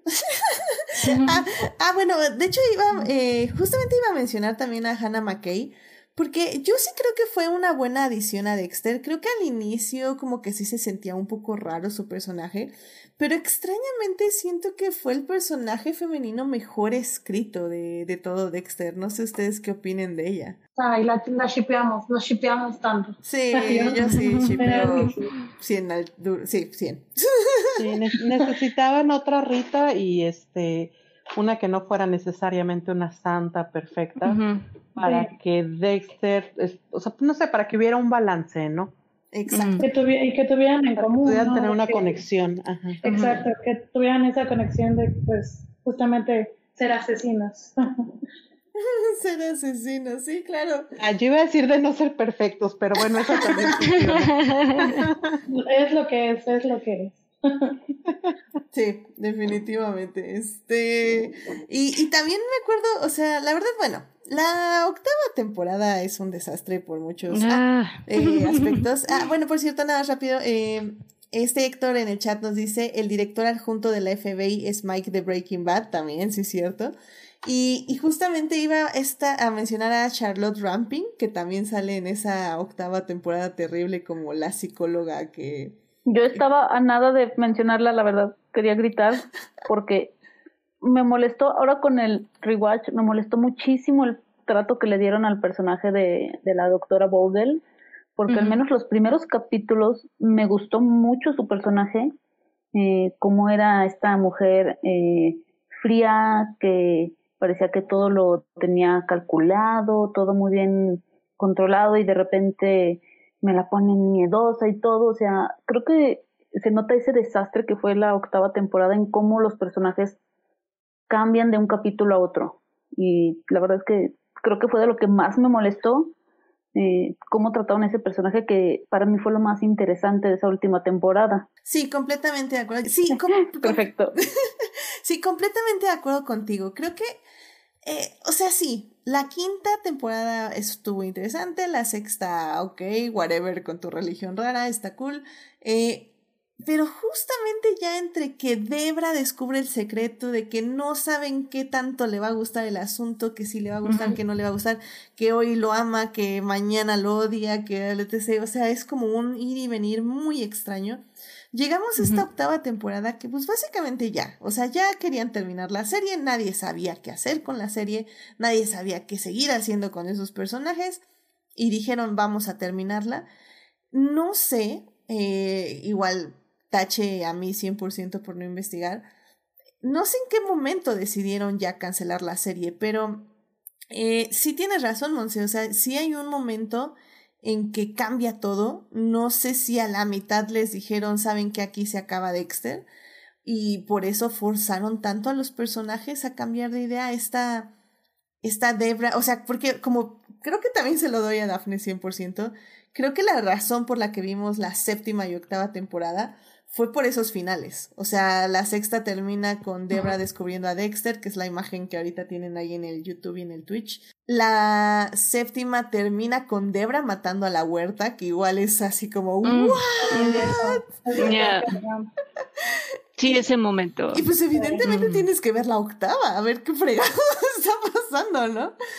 Y, y, ya la octava empieza con esta psicóloga rara que sabe todo de Dexter y que están ahí como una familia feliz con otro hijo psicópata que como medio adopta y luego le matan a todo y todo así como, bueno, Dios santísimo, qué tragedia está. O sea, yo sí, o sea, yo sí, ahorita que la volví a ver en Rewatch, descubrí que había bloqueado muchas partes de la temporada 8, o sea, fue como volverla Yo también, creo que solamente me acordaba del último, de los últimos tres segundos porque la verdad fue horrible toda la temporada. Sí, Yo también bloqueé toda la temporada, nada más recordaba que en teoría había desaparecido Dexter, pero no. Ajá. Sí, no, como dice, sí, no, se, no sabía, no supieron qué hacer con los personajes y, y, lo que se decía, creo que Deb definitivamente como que no supieron qué hacer con, con bueno, con, con ninguno de los personajes, ¿no? Sí se, sí se siente totalmente perdidos en qué hacer con, sí. Sí, de hecho, este Héctor estaba echando de cabeza a Jimena en el chat diciendo que bloqueó completamente todo el episodio final y Jimena dice toda la temporada. Sí, nos pasó, nos pasó aquí a todas las personas presentes, Héctor. Correcto. Hasta que ves Dexter entiendes eso. y tuviste, y no solamente es verla, sino tuviste que haber estado ahí hace años, no quiero ser esa persona, pero tuviste que haber estado ahí cuando era semana tras semana, como decía Edith, va a mejorar, en realidad no está tan malo, están exagerando, cuando en el fondo decías, sí está bien gacho esto. Literalmente. No, sí, yo, sí, no, sí fue una cosa. No, además que fue una serie que un poco lo que lo que mencionaba yo en la eh, me parece que en la parte anterior, donde fue una serie que fue creciendo y ese secreto, o sea, siempre el drama en una historia pues también va a depender de qué tanto afecta al personaje, ¿no? Está como el conflicto interno, crece al conflicto familiar, ¿no? Ya después al conflicto a lo mejor del pueblo y pues aquí sí tenías ya toda una, a toda una agencia, toda una ciudad involucrada, ¿no? Entonces era un, era un drama, era un secreto que necesitaba una, una, una resolución grande, ¿no? Que necesitaba un final no sé, que, que pues sí, que al final no nos, no ¿Digno? nos, no nos dieron. Digno, que, ajá, que merecía un, no sé, exacto, un final decente. Sí, sí, sí. Y en verdad nos muestran a Dexter cortando madera. y ya. Sí, porque no, es leñador. Mm. No, es leñador. Deja, y deja a Hannah McKay con su hijo en Argentina. Ah, como qué poca madre. Realmente dijo, Dexter qué poca padre. Qué poco padre. sí, literal, sí, sí, sí, qué poco padre. Dexter dijo, yo aborto el día de hoy. Sí, me vale, me vale todo, yo ya me voy ahí a ver cómo le haces. Porque, porque aparte, o sea, el final fue, o sea, fue horrible porque fue como, ay, se murió mi hermana por mi culpa, voy a ir que por a la cierto boca la muerte del estuvo huracán muy de a telenovela. suicidarme. Ay, ah, adiós Harrison, que ya se vaya por la huracán. puta esta. Y yo me suicido, pero ah, como no me mató el huracán, me voy a partir leña a las caitas. Así como, what the fuck. Sí, no, no, no, no, no, no. Mal, mal, mal. Sí, que, sí, no. Y entonces aquí es donde deciden hacer borrón y cuenta nueva y nos traen otra temporada, ¿verdad? Sí, pero, pero bueno. Después de varios años. Yo, yo, sé, yo sé que ya, ya queremos cambiar de tema. No, no, no. No, no por eso, sino como que para mí, la verdad, la, la temporada 8 es así como que, ay, popo, ok, lo que sigue. Como que no, o sea, ya llegó un momento que, que o sea, simplemente el, el suicidio por huracán. O sea, e- era un huracán, era un huracán terrible, era un, huracán que dejó destrozado la mitad No, de Miami. deja de eso. Pero Salió con el cuerpo de Deb salvó. del hospital como si nada. Ah, claro. Eso Ah, pasa, aparte, ¿no? exacto, la ca- ay, sí, no, no, no, no, no. Claro. No, aparte, aparte, Dev, con muerte cerebral, ¿what? Muerte cerebral del disparo Eso en el sí. costado. No, What? no tenían que hacer eso. O sea, nada más era, si querías matarla, mátala y ya. No tienes por qué torturarla así. Así, sí, no, aparte hecho, como... Ni siquiera había necesidad de matarla, la pudieron haber salvado. Si Dexter se iba, se iba a ir, o sea, ¿cuál era el punto? Es que Sí, el, el no. punto era Eso no suicidio por huracán. Ese era el punto. Suicidio por- ah, Pero ya Todo- estaba dañada. todos lo hemos intentado. Ay, y es que Sí, no, mal. La octava temporada es cuando se realmente se descubre cuando no sabes cuál es el propósito de tus personajes, no sabes cuál cuál puede ser el, el propósito final. al- al- o sea, literalmente es como el showrunner que estaba a cargo dijo, obviamente el asesino serial no puede ganar, pero sí puede ganar porque no se va a morir. Entonces así como, ok, o Correcto, sea, es que no, Decídete, no- o sea, no o sea, o lo matas de una forma de tragedia por sus propias decisiones, o lo mata alguien más por como consecuencia de sus decisiones. O no lo matas, pero no puedes hacer las tres opciones al mismo tiempo. Al mismo tiempo. correcto, correcto. Y justamente miren, o sea, yo sé que eh, Game of Thrones es una cosa que también nos va a perseguir al fin del mundo. Ah, Eh, pero Ouch, yo- golpe bajo, ¿eh? Yo, yo Golpe lo bajo. sé, yo lo sé, pero es que yo estoy pensando, estoy tratando de recordar si este final de Dexter me afectó de la misma manera que el final de Game of Thrones, porque te- podemos hacer paralelos entre estos dos finales, o sea, Me-. A mí me entienden el a de Dexter. Porque fue el primer final que realmente me decepcionó. Al menos a mí. Sí, a mí también. no, Sí me dolió, sí me afectó más porque era así como de. Yo al menos sí tenía a Dexter así súper arriba, era de mis series top y de repente me salen con ese final, fue así de wow. O sea, por. O sea, sí fue como un golpe muy duro. Ya después pues, vimos muchos otros malos finales, ¿no? Pero sí, al menos para mí este fue el, el primerito. Ok, ok. Sí, no, creo que es eso que dices, creo que esper- sí, creo que Dexter duele porque sí esperábamos de la historia, pero al mismo tiempo como que habían sido ya como no habían sido tan tan buenas las últimas temporadas, entonces a lo mejor no no se esperaba tanto, dolió dolió mucho porque como dices, a lo mejor fue las primeras decepciones así de grandes de una serie que en general fue bastante como buena y nos gustaba y disfrutábamos y fue ajá, fue como de las primeras decepciones y sí dolió, yo me acuerdo que lo sufrí mucho. Y creo que con Game of Thrones a lo mejor dolió más en el sentido de que espera, o sea, era una serie pues que era increíble, o sea, iba muy bien, y creo que por eso dolió más la, la decepción del, de la última temporada, pero justamente como ya habíamos aprendido, ya traíamos más cicatriz, pues, ¿sabes? Como que ya Justo eso, ya- o sea, ya- creo ya que ya, traemos ya como que ya nuestro estábamos dice, entrenadas. "Ok, Está bien, otra Estamos vez. entrenadas otra para vez". eso. Exacto, exacto, ya traíamos Igual- callo. Sí, igual siento que para la boda roja ya tenemos callo con la, el final de la cuarta temporada de Dexter. Con lo de Rita. Sí, fue nuestra boda roja. Esa. Sí. Jimena, ¿ibas a comentar algo? Ay, bueno, es que yo iba a decir que de finales decepcionantes, el más antiguo que recuerdo es el de Candy Candy, donde el príncipe de la colina siempre fue Albert y no Anthony. Pero, No, pero ya regresando a algo más serio, eh, yo creo que Game of Thrones, digo, sí lo, lo sufrimos mucho, pero hasta cierto punto nos dábamos cuenta cómo el- la falta de los libros publicados eh, fueron mermando la calidad de la serie. Y en el sí, caso creo que ya de había Dexter, preocupación desde antes. No había, ah, exacto, y en el caso de Dexter no había esa preocupación guiño guiño, o sea, no sabíamos de que eh, había una situación que pudiera mermar a ese grado eh, el final, ¿no? Eh, o, o, la serie en sí. Y en los libros, por ejemplo, o sea, algo que a mí me, y que yo creo que en parte fue una de las razones que las dejé de leer y, y que los olvidé por completo hasta hace poquito que, que me recordó Edith de ellos, este, es que eh, no recuerdo si es en el 3 o en el 4, describen el origen del, del pasajero oscuro y es una fumado totototota que ah, no. no, no, no, o sea, llega un punto que dices, no, o sea, voy a aventar el libro, ya no quiero leer esto, o sea, mejor déjame verlo, mejor déjame ver la serie. O sea, no me salgas con cosas así tan uh, sobrenaturales en una serie que técnicamente es una serie mundana, ¿no? Entonces, este, wow.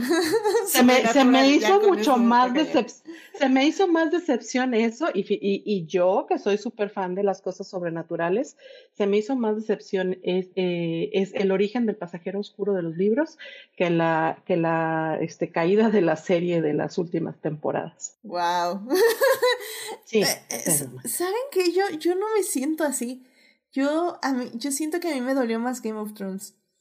Um, Uh -huh. Creo que para mí fue porque, porque sí, ya había un, de, o sea, Dexter ya había decaído por cuatro uh -huh. temporadas antes del final. Uh -huh. Entonces como que no esperaba que fuera ese tamaño de desastre, pero sí esperaba un desastre, ¿saben? Y Game of Thrones para mí fue algo que cayó como en un, así como en un instante, o sea, no fue en cuatro sí. temporadas, fue como... Fue en una. Ajá, fue en una, en una temporada sí. fue como que todo se fue al caño. Y, y, si bien había signos, o sea, ya que los empiezas a buscar, dices, sí, esto estaba mal, esto estaba mal. O sea, como que igual, igual que Dexter, como que nos cegábamos, ¿no? O sea, como, ay, no, esto, esto no va a pasar. Pero exacto, los, los pasabas, los dejabas así. Pero no, Game no pasaba of nada. así fue como en Chance una y ahora sí mejora. Sí. Chance y el siguiente capítulo es mejor. Ajá, exacto. Sí, a lo mejor, a lo mejor sí. Y con mejora. Dexter fue una negación de cuatro temporadas. exacto. Entonces, o sea, fue una negación exacto. más grande. exacto, exacto. Sí, exacto. Por eso me refiero, sí creo que en calidad, porque además, qué cosa, ¿no? Estamos comparando, creo que una de las series que iba para el limbo de las series de verdad, iba dirigida hacia las mejores series de los, todos los tiempos. Y ahorita la estamos comparando con Dexter. Wow, a ese, wow, a ese, wow. de, del final, ¿sabes? me refiero del final, Sí. ¿no? Porque, ajá, o sea, No, estábamos sí, sí. hablando de una serie que se comparaba con las mejores y estamos ahora comparándola con una serie que in- conocidamente tuvo uno de los peores finales de la historia, ¿no? También tuvo premios, ¿no? O sea, Michael Cifal sí se llevó premios también, ¿no? Sí, justo por la cuarta temporada ganó el Golden Globe. Entonces, reconocidamente sí estaba. Ay, yo sí estaba. Pero bueno, o sea, sí. No, sí, o sí, no, pero me refiero- Seamos sinceras, o sea, no. eh, Dexter, eh, o sea, no es una serie que va- vayamos a decirle a todo el mundo, no manches, la tienes que ver, este, porque la actuación, la filmación, la de esto. O sea, yo personalmente, o sea, ya así como para cerrar estas ocho temporadas, bueno, ir cerrando. O sea, la serie de Dexter, las ocho primeras temporadas me gustaban, había momentos que disfrutaba muchísimo. Por ejemplo, la, la tercera temporada, que es la de Miguel, yo sé que mucha gente cree que es como la menor de la primera mitad, pero a mí me encanta porque, pues, obviamente Baylor Organa lo amo con toda mi. Este, eh, pero Es buen actor. es muy buen actor. Eh, y, y creo que al final del día, a ciertas personas que yo sé que les gusta este tipo, este género, yo sí les recomendaría Dexter, pero como decimos, tiene muchos peros, muchos, eh, pero tienes que aguantar esto, pero dale chance a esto, pero vas a hacer esto. Es una serie que al final del día, al menos yo sí decía, tienen que ver las primeras cinco, porque todo lo de Lumen todavía me gustaba bastante. Las seis ya se me hacía fumadísima y bueno, las siete y la ocho no se diga, ¿no? Pero, pero yo decía, bueno, échate las primeras cinco, sí las recomiendo, sí me gustan, velas. Pero, pero no sé, o sea, al final del día, así, antes de ver la novena temporada, ¿cómo hubieran definido su, su fandom hacia Dexter? O sea, ¿ustedes recomendaban la serie? ¿Ustedes la trataban de olvidar? ¿Qué, ¿Cómo era, Daphne, cómo era tu relación con Dexter? Yo sí, sí llegué a recomendar Dexter, eh, pero sí decía eso, como hasta la cuarta, quinta, ¿sabes? Siempre decía como, y ahí se acaba, ve la quinta y ya. o sea, si quieres seguir un poco, pero ya la última temporada, bye, no la veas, no pierdas tu tiempo viendo la última temporada. Entonces, ese fue mi, mi fandom. Como las primeras sí las defendí, sí las recomendaba, me, me gustaban y te digo, sí, sí las llegué a recomendar, pero sí, ya la última temporada sí fue una cosa muy triste. Porque Daphne, digo, aquí es algo personal, pero siento que ya te conocía con la última temporada, ¿verdad? Claro, ya estamos en la universidad. Claro que sí, pues lo viví. Yo incluso, yo llevaba mi llavero, yo me acuerdo que tenía en la universidad, yo llevaba un llavero de, de Dexter, tenía mi la cabecita de Barbie que, que tiene Dexter con su moño rojo. Yo tenía, yo tenía mi llavero Dexter, era, sí, sí, sí, me, sí me gustaba, sí, sí, era, sí la recomendaba. Sí, es que siento, siento que tu experiencia la viví, entonces, yo, yo siento que, que eso lo viví con Daphne. Yo me pinté las uñas como la, la chava de, de, la primera temporada. Claro, claro. Sí, sí, como La una de cada color, una de cada color. Sí, wow. Monse, ¿ibas a comentar algo al respecto? Sí, que yo, yo sí la llegué a recomendar la serie, pero creo que era la peor persona recomendando la serie porque a todos les decía, el final es horrible, o sea, sí les advertía así como de, no, vela, es que está padre, pero es un muy mal final. Entonces como que eso hasta desmotivaba a la gente, pero pues tampoco les iba a mentir. Así fue por muchos años. Yo, la verdad es que yo por muchos años odié el final. No quería hablar de la serie. Así, sea, yo llegué a ese punto de que ya no quería recordar la serie. No decía, es que nunca voy a poder superar esta decepción. O sea, no sé, insisto, tal vez fue porque fue la primer gran decepción que tuve en televisión, pero sí, o sea, por mucho tiempo fue así como de, nope, nope, ya no quiero acordarme de nada, hasta que un día de la nada anuncian nueva temporada y dije, soy débil. Sí, yo también. Tal cual, tal cual. Yo también por muchos años ya era como, no, eso no se habla no, no se habla de Dexter, no, no, no. Y entonces, este, y, ya hasta que, hasta que salió el nuevo, y yo dije como, what? Y pues sí, mi, escuché la música, lo vi, mi corazoncito se aceleró y dije, oh, por Dios, no, voy a ser débil, no. ya sé, ya sé. Y porque evidentemente ya tenemos que ir a hablar de la nueva temporada de Dexter, que creo que a mi perspectiva sí cambió mi aproximación a la serie.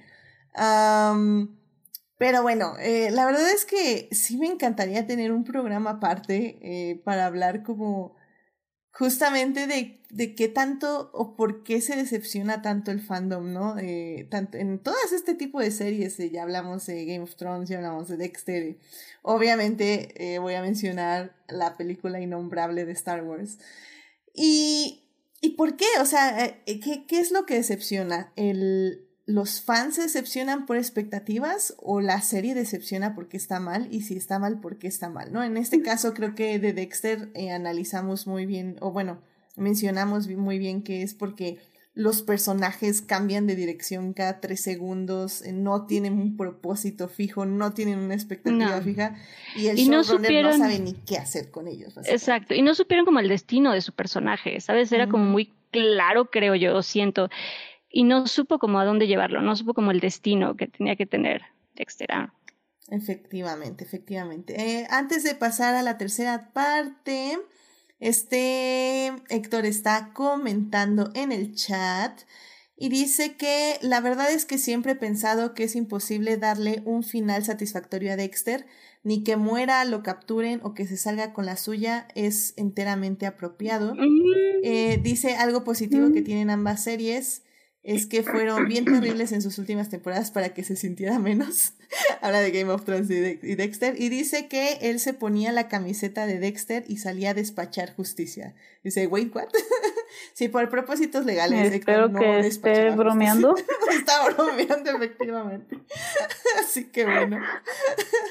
Así que bueno, pues vámonos ya a la tercera parte para ya casi concluir este podcast, para hablar de otra serie obviamente, obviamente ya sabíamos que iba a ser un programa algo largo, pero eh, al parecer no va a ser tan largo, lo cual me emociona. Así que, eh, bueno, ya, ni para qué me salgo, ¿verdad? Ya, ya, no me olviden que dije eso. Así que vámonos a la tercera parte.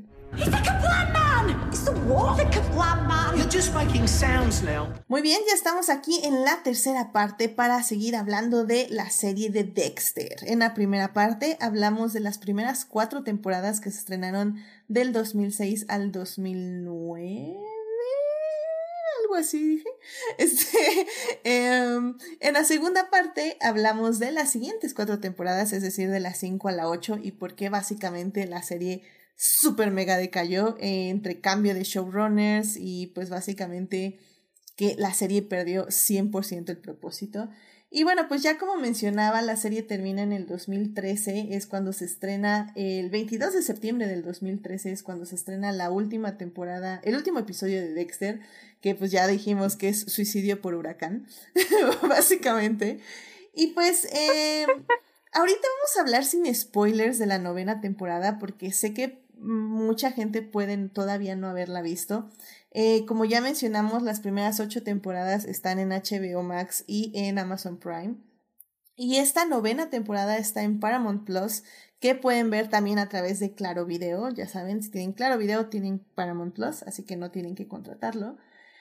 Y pues básicamente eh, hace un año o algo así se anuncia, ¿no? Que va a haber una nueva temporada de Dexter que se va a llamar Dexter New Blood. Eh, y pues esto básicamente a muchas personas nos dio eh, regresiones de guerra, fue así como, ¡Wow! ¡Qué, Dexter! Como dice Daphne, ya, uno ya quería olvidarse de esa, de esa serie y no volver a hablar de ella también, como bien mencionaban. Y, y dicen que va a regresar Dexter y decimos, ok, y dicen, y, y, ¿saben qué? Y va a regresar el showrunner original, ese showrunner que hizo sus primeras cuatro temporadas de Dexter que amaron, que es Clive Phillips. Va a regresar y va a ser una novena temporada. Y fue cuando dije... a mí también eso fue lo que me convenció. Exacto. La verdad, o sea, cuando eh, anuncian va a haber Dexter, fue así como de, mm", y que se va a regresar Clive Phillips, yo dije, ok, estaba más interesante eso. Algo que, bueno, antes de empezar quiero decir que me llama la atención es que, o sea, sabemos que es una novena temporada, pero no lo manejan como una novena temporada, lo manejan como una serie aparte. Sí. O sea, tanto en IMDb, IMDb, en todos lados aparece como una serie aparte. O sea, es Dexter y otra que dura nada más ocho temporadas y Dexter New Blood, que son los nuevos eh, capítulos. Eso creo que es parte de lo mismo de querer olvidarse de, de todo lo que fue Dexter. Y bueno, ya todas las decisiones desde eh, la locación, todo esto de cambiar la iluminación, fotografía, hasta el intro, todo esto creo que era para decir, ¿saben qué? O sea, entendemos lo que, que ustedes también, así como ustedes, nosotros también queremos olvidar esa, esas últimas temporadas, por eso esto lo vamos a tratar como si fuera una serie diferente. Olvidan las últimas ocho temporadas. O sea, al final del día sí está el final. O sea, sí eh, cometió, eh, Dexter sí comete suicidio por huracán y falla haciéndolo. Eh, y sí, él sí lo menciona. O sea, él dice, ah, sí, es que yo creí que iba a morir en ese huracán, pero de repente amanecí en, este, básicamente en la costa y dije, ah, mira, no me morí ok, vámonos a Alaska. Entonces, este, y, y sí, eh, bueno, evidentemente, para quien no sepa, pues básicamente iniciamos con este Jim Lindsay, que así es como se llama nuestro personaje Dexter Morgan, que está básicamente en un pueblito olvidado en el norte de Estados Unidos. Eh, donde tiene una vida, básicamente donde vende armas, ahí en el mismo pueblito, tiene una novia que es este Chief of Police, es la jefa de policía, y pues bueno, él está muy feliz viviendo su vida sin asesinar gente. Cuando un buen día regresa un, más, bien se encuentra un chavo ya como de 15, 16 años que le dice que es su hijo Harrison y que pues conoce su identidad y sabe que él es Dexter Morgan. O bueno, piensa que él es Dexter Morgan. Y pues básicamente la serie, esta novena temporada, que como bien dice Monse, no se maneja como novena temporada eh, legalmente, por decirlo de alguna forma, si está como Dexter New Blood primera temporada, va a tratar de eso, va a tratar de Dexter o Jim Lindsay tratando de ver o aprendiendo a ser un padre y viendo qué tanto puede compartir con su hijo y qué tanto su hijo se parece a él en muchos aspectos. Entonces, así sin spoilers, o sea, yo creo que Eh, a la serie le ayuda muchísimo el cambio de locación. Evidentemente ya no estamos en Miami, ya no estamos en ese calor donde veías a todo mundo sudando. Ya estamos en un lugar demasiado frío para mi gusto. y, siguen, y usan como playeritas y yo así, tápense malditos este, tenemos como bien dice Monse, otra estética, otro tipo de fotografía. O sea, sí, definitivamente se maneja como otra serie, pero que no olvida de dónde viene. Más que borrar el pasado, o más que borrar esas ocho temporadas, yo diría que quiere darles un propósito. O sea, quiere... Ah, yo pensé que ibas a decir pedir perdón. No, yo no, creo eso. los fans. La verdad, creo que lo que más aprecié de esta serie de Dexter New Quieren que cicatrice esa herida. Ajá, o sea, es como, sí lo hicimos, pero gracias a esto, Dexter aprendió esto, o es la persona que es, por eso, y de ahí vamos a partir y darle esta nueva problemática, que es la relación con su hijo. Y creo que eso es lo que yo aprecié de New Blood. Eh, no aprecié muchísimas otras cosas, vamos a tocarlas evidentemente, pero creo que es lo que más aprecié de esta temporada. Pues, pues Daphne, no sé tú cómo viste New Blood, cómo, eh, sin spoilers, cómo sentiste la serie y sobre todo cómo sientes, o sea, si sientes que complementa, te dio una nueva perspectiva de todo Dexter como, como algo completo sí, o sea, creo que Dexter New Blood sí, como dice, o sea, sí, exacto, como que agarra las cartas que tenía y con las cartas que tenía dice, bueno, ok, con esto que, que les dejamos, sucedió esto, ¿no? Como dices, esto viví, esto se vivió, esto se aprendió, esto pasó, por eso que que dejamos, que pasó hace tantos años. Aquí están las cartas y con estas cartas jugamos y les vamos a contar esta historia con, con esas cartas que nos dejaron hace años, estas últimas temporadas. Entonces creo que eso está bien. O sea, creo que, ajá, se agradece que trataron de, no sé si compensar es la palabra, pero trataron de, ajá, como de darle un sentido a eso que había pasado. Como dijeron, bueno, sí, pero bueno, vamos a sacarle, eh, vamos a sacarle como carne a esos, a esos huesitos que, que, dejamos hace muchos años y vamos a aprovechar lo que quedó y de ahí vamos a sacar algo. Eh, creo que eso está padre.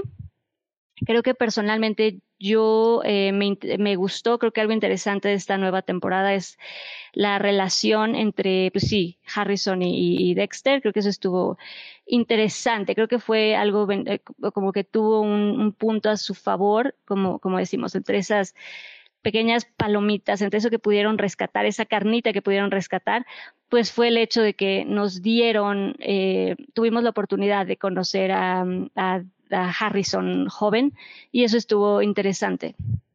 Em, y pues sí, como dices, creo que tuvo, tuvo, tuvo sus, sus, detalles. Como dices, ya habrá otras cosas que sí se me antoja platicar ya con spoilers, pero, pero sí, en general, eh, creo que trataron de sacar lo mejor que pudieron, o hicieron lo mejor que pudieron con lo que tenían, creo. Sí, definitivamente sí.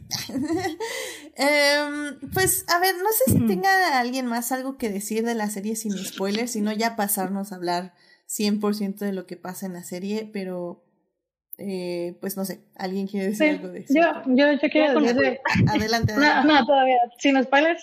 Sí, sin spoilers. Quiero decir de... A mí me gustó mucho cómo eh, introducían los títulos de la pues de las de los episodios los integraban mucho a pues a lo que es el, el video. O sea ponían mucho la, la tipografía la ponían este como cómo se dice como encimada el video como no encimada como interactiva no eso me gustó mucho. Lo que no me gustó fue el como el intro que básicamente son spoilers muy rápidos.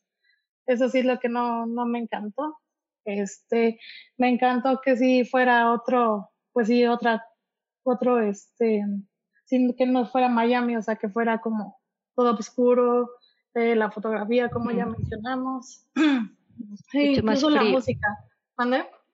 sí, todo como mucho más frío. Incluso la música, o sea, obviamente ya más este, contemporánea. Obviamente no iban a usar este música para cubano, ya obviamente se, se este, actualizaron un poco más. Este, ¿qué más? Pues ya, pues, hablar con spoilers. ya sería después. Pero Digo, sí, y- Digo, y nada más así- Tal vez. Ay, adelante. Perdón, nada más iba así rapidísimo a agregar ahorita que, que Sofía mencionó el, el intro de este, algo que creo que sí eh, no, no se mencionó, pero creo que está padre así rapidísimo rescatar, es que el intro de Dexter, Dexter, la, la original Dexter, la primera serie de, de Dexter, es un buen intro. A mí me, me acuerdo que me gustaba mucho ese intro de. Dexter. Es buenísimo. Sí, como no lo mencionamos, se me fue por completo. Es un clásico de los mejores intros de la televisión. Jimena, ¿ibas Como a que mencionar algo? resaltaba, Ajá. sí, perdón, nada más de ese intro, como que resaltaba eh, en cosas del día a día la parte eh, morbosa o mu- mundana, ¿no? De, o sea, con el close-up tan cerca de cosas tan sencillas como una picadura de mosquito, ¿no? O sea, que lo hacía ver tan grotesco y tan extraño al mismo tiempo, siendo que son cosas pues del día a día. Sí, Es- justamente era su rutina diaria, ¿no? De Dexter. Sí, exacto. Y de esta temporada a mí yo creo que lo que no me gustó es que el ritmo es un poquito más lento. Entiendo la justificación, pero sí es, pues se me hizo que se tomaba demasiado su tiempo en algunos momentos. Y, y a mí sí me gustó que estuviera en un lugar más frío y tal vez hasta un poco árido, ¿no? O sea, sin mucha, y un poco insípida la escenografía, este, en comparación a Miami, porque sí llega un punto que eh, toda la serie original, este, el hecho de que siempre resaltaran a la gente en el calor, con el sudor, con, la verdad es que llegaba a mí a hacérseme un poco grotesco, a lo mejor porque vivo en una ciudad donde también la temperatura se eleva bastante y es insoportable, entonces a veces la estaba viendo y, ay, ¿sabes qué? Pausa para irme a sentar cerquita del aire acondicionado porque hasta calor me daba el exceso de, imagen, este, húmeda de Miami. sí, ya sé. Y, y sabes que también en ese aspecto creo que lo árido, como bien lo mencionas, ayuda porque la serie ya no se satura de, de información ¿Colores? visual. Ah. Ah, o sea, también en el aspecto de que pues teníamos un Dexter, o sea, en las primeras ocho temporadas, que tenía que hacer muchas cosas, ¿no? Que justamente estaba en el trabajo y luego estaba con el caso y luego que el tráfico y la gente y bla, bla, y bla, bla.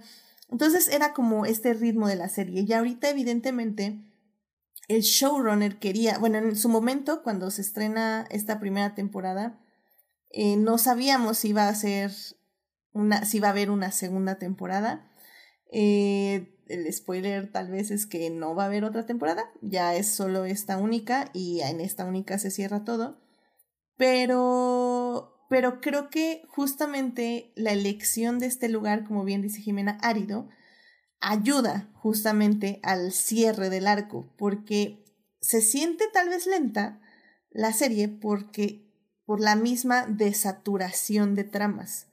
Como ya nada más nos enfocamos solo a Dexter y alguno que otro personaje alrededor, realmente ya ya no tiene todo ese ruido visual y eso nos ayuda y le ayuda a él un poco a centrarse. Lo malo es que sigue siendo el mismo inútil emocional de todo este tiempo y algo que se hubiera resuelto en el primer ep- episodio hablando con su hijo, no se resuelve. se resuelve en 10 Fueron- episodios, pero fueron bueno. a terapia y todo y tampoco. Bueno, El problema es que no fue honesto en terapia, ¿ves? Sí, también.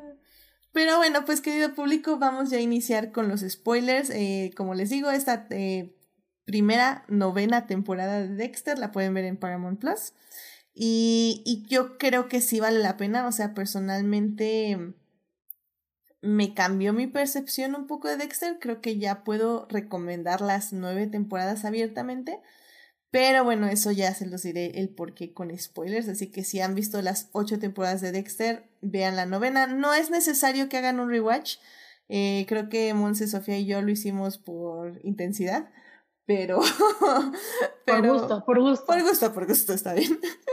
por gusto, pero no es necesario que se vean las ocho temporadas. Pueden ver la novena tranquilamente sin, sin recordar qué pasó en la octava. Nada más recuerden eso, se suicidó por huracán y ya, eso fue el final, básicamente. Entonces, bueno, pues empezamos la sección con spoilers. pues, Sofía, ¿qué, ¿qué fue lo que más te gustó de esta temporada? Mm, de todo, todo, todo, o del primer capítulo. No, de todo, No, no vamos a ir por capítulos, definitivamente de toda ah, Bueno, es que del primer capítulo iba a mencionar que, Adelante. que justamente me encantó de que, bueno, estábamos siempre acostumbrados a escuchar, pues, a, a Dexter a la voz, ¿no? Su voz interna. Y justamente empieza sin su voz interna y todo está muy callado. Y ya, este, pues ya al final, pues ya descubres que es porque no ha matado. Y entonces ya cuando mata, ya entra su voz interna y, es más alivio así de sí. Pero sí, este, me gustó mucho ese cambio, este cambio muy extraño, pero muy padre, la verdad, porque sí tenía, pues, pues razón de ser, ¿no? De que obviamente su Dark Passenger eh, iba a regresar y regresó. me gustó mucho ese, como esa abertura. Y pues de todo, pues me gustó mucho, pues, cómo pusieron la relación entre Harrison y él, cómo fue como avanzando. Ay, no me gustó que Hannah estuviera muerta, pobre Hannah. Pero bueno, así es la vida. este, ¿qué otra cosa? Ah, obviamente Debra como su conciencia estaba muy padre, o sea, no era como el fantasmita de Harrison, bueno, de Harry, perdón. Era, sí era como más agresivo. Me gusta mucho como esas interacciones agresivas, como de ponerle la bala en la boca y gritarle y o a veces haciéndole como como chistes como esa vez que estuvieron afuera de la escuela. Este sí, o sea, me gustó mucho esa interacción entre ellos dos. Um, ah, obviamente este la policía, bueno, está su su pareja de Dexter, que era una policía bastante, bastante, bastante lista, que bueno, obviamente ya lo, lo platicaremos, pero cómo se fue acercando pues a Dexter, lo que nadie se, se atrevió a hacer, de pues, pues descubrir quién era. Eh, obviamente cuando este llegó, eh, bueno, cuando se fue a la convención esta ah, no me acuerdo dónde, creo que era Chicago, y vio a este Batista. Nueva York. Ah, perdón, Nueva York, y fue este, y vio a Batista, y, y ya con eso, con esas pocas, poca información que le dio de, de Debra y de Harrison, ya lo conectó todo, bueno, más bien lo empezó a conectar, creo que me estoy yendo más, muchos spoilers, pero, pero sí todo eso, o sea, sí estuvo como muy padre, y pues, ah, y pues obviamente el asesino serial, este, ¿cómo se llama? Matt, no, es el hijo. Kurt, Kurt, Kurt.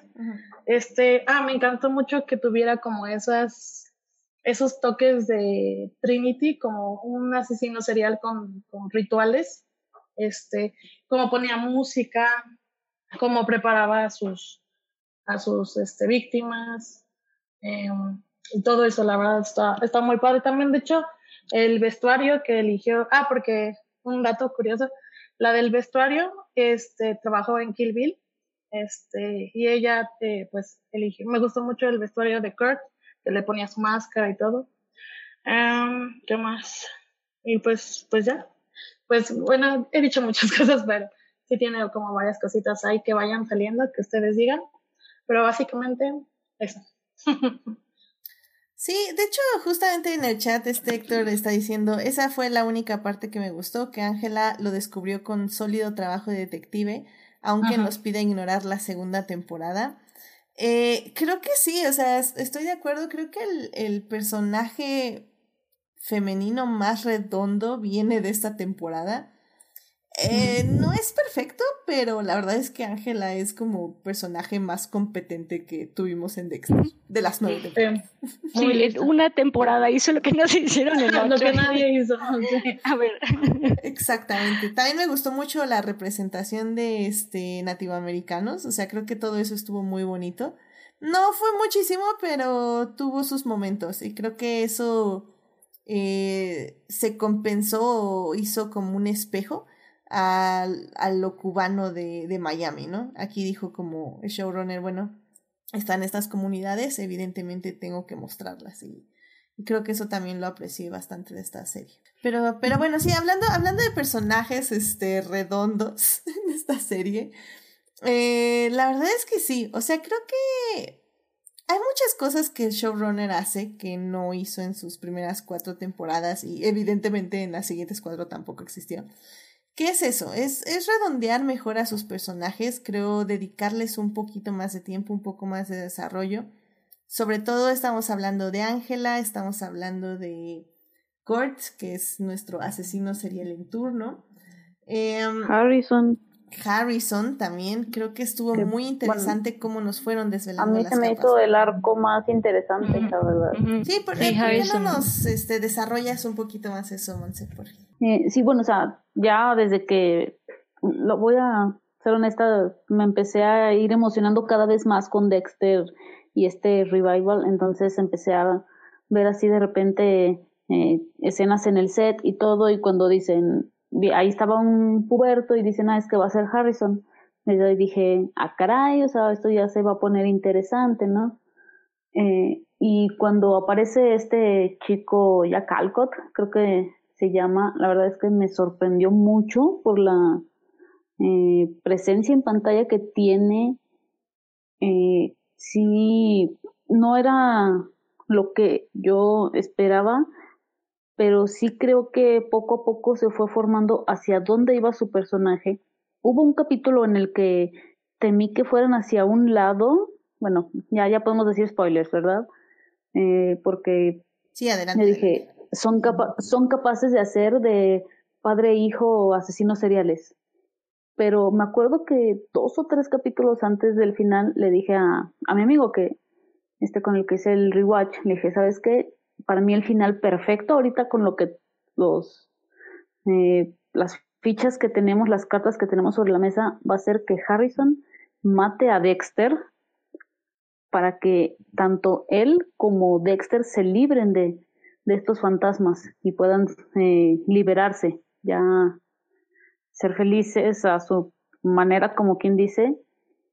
Eh, sí, sí me gustó todo esto, como Harrison eh, tenía todos estos eh, problemas eh, con él mismo, ¿no? De se preguntaba por qué soy así, todo esto, de repente él mismo dudaba, parecía que se inclinaba por una cosa y al final se da cuenta de quién es su papá, ¿no? O sea, al final, eh, o sea, lo que todos siempre supimos, ¿no? El, el monstruo que realmente era que se creía juez y verdugo y eso la verdad, Harrison fue mi personaje favorito de la temporada y creo que, digo, este chico supo cargar bien con ese personaje. Sí, completamente de acuerdo. Creo que ese es el asunto, ¿no? Creo que Clyde Phillips como showrunner siempre supo manejar bien el yin y el yang, ¿no?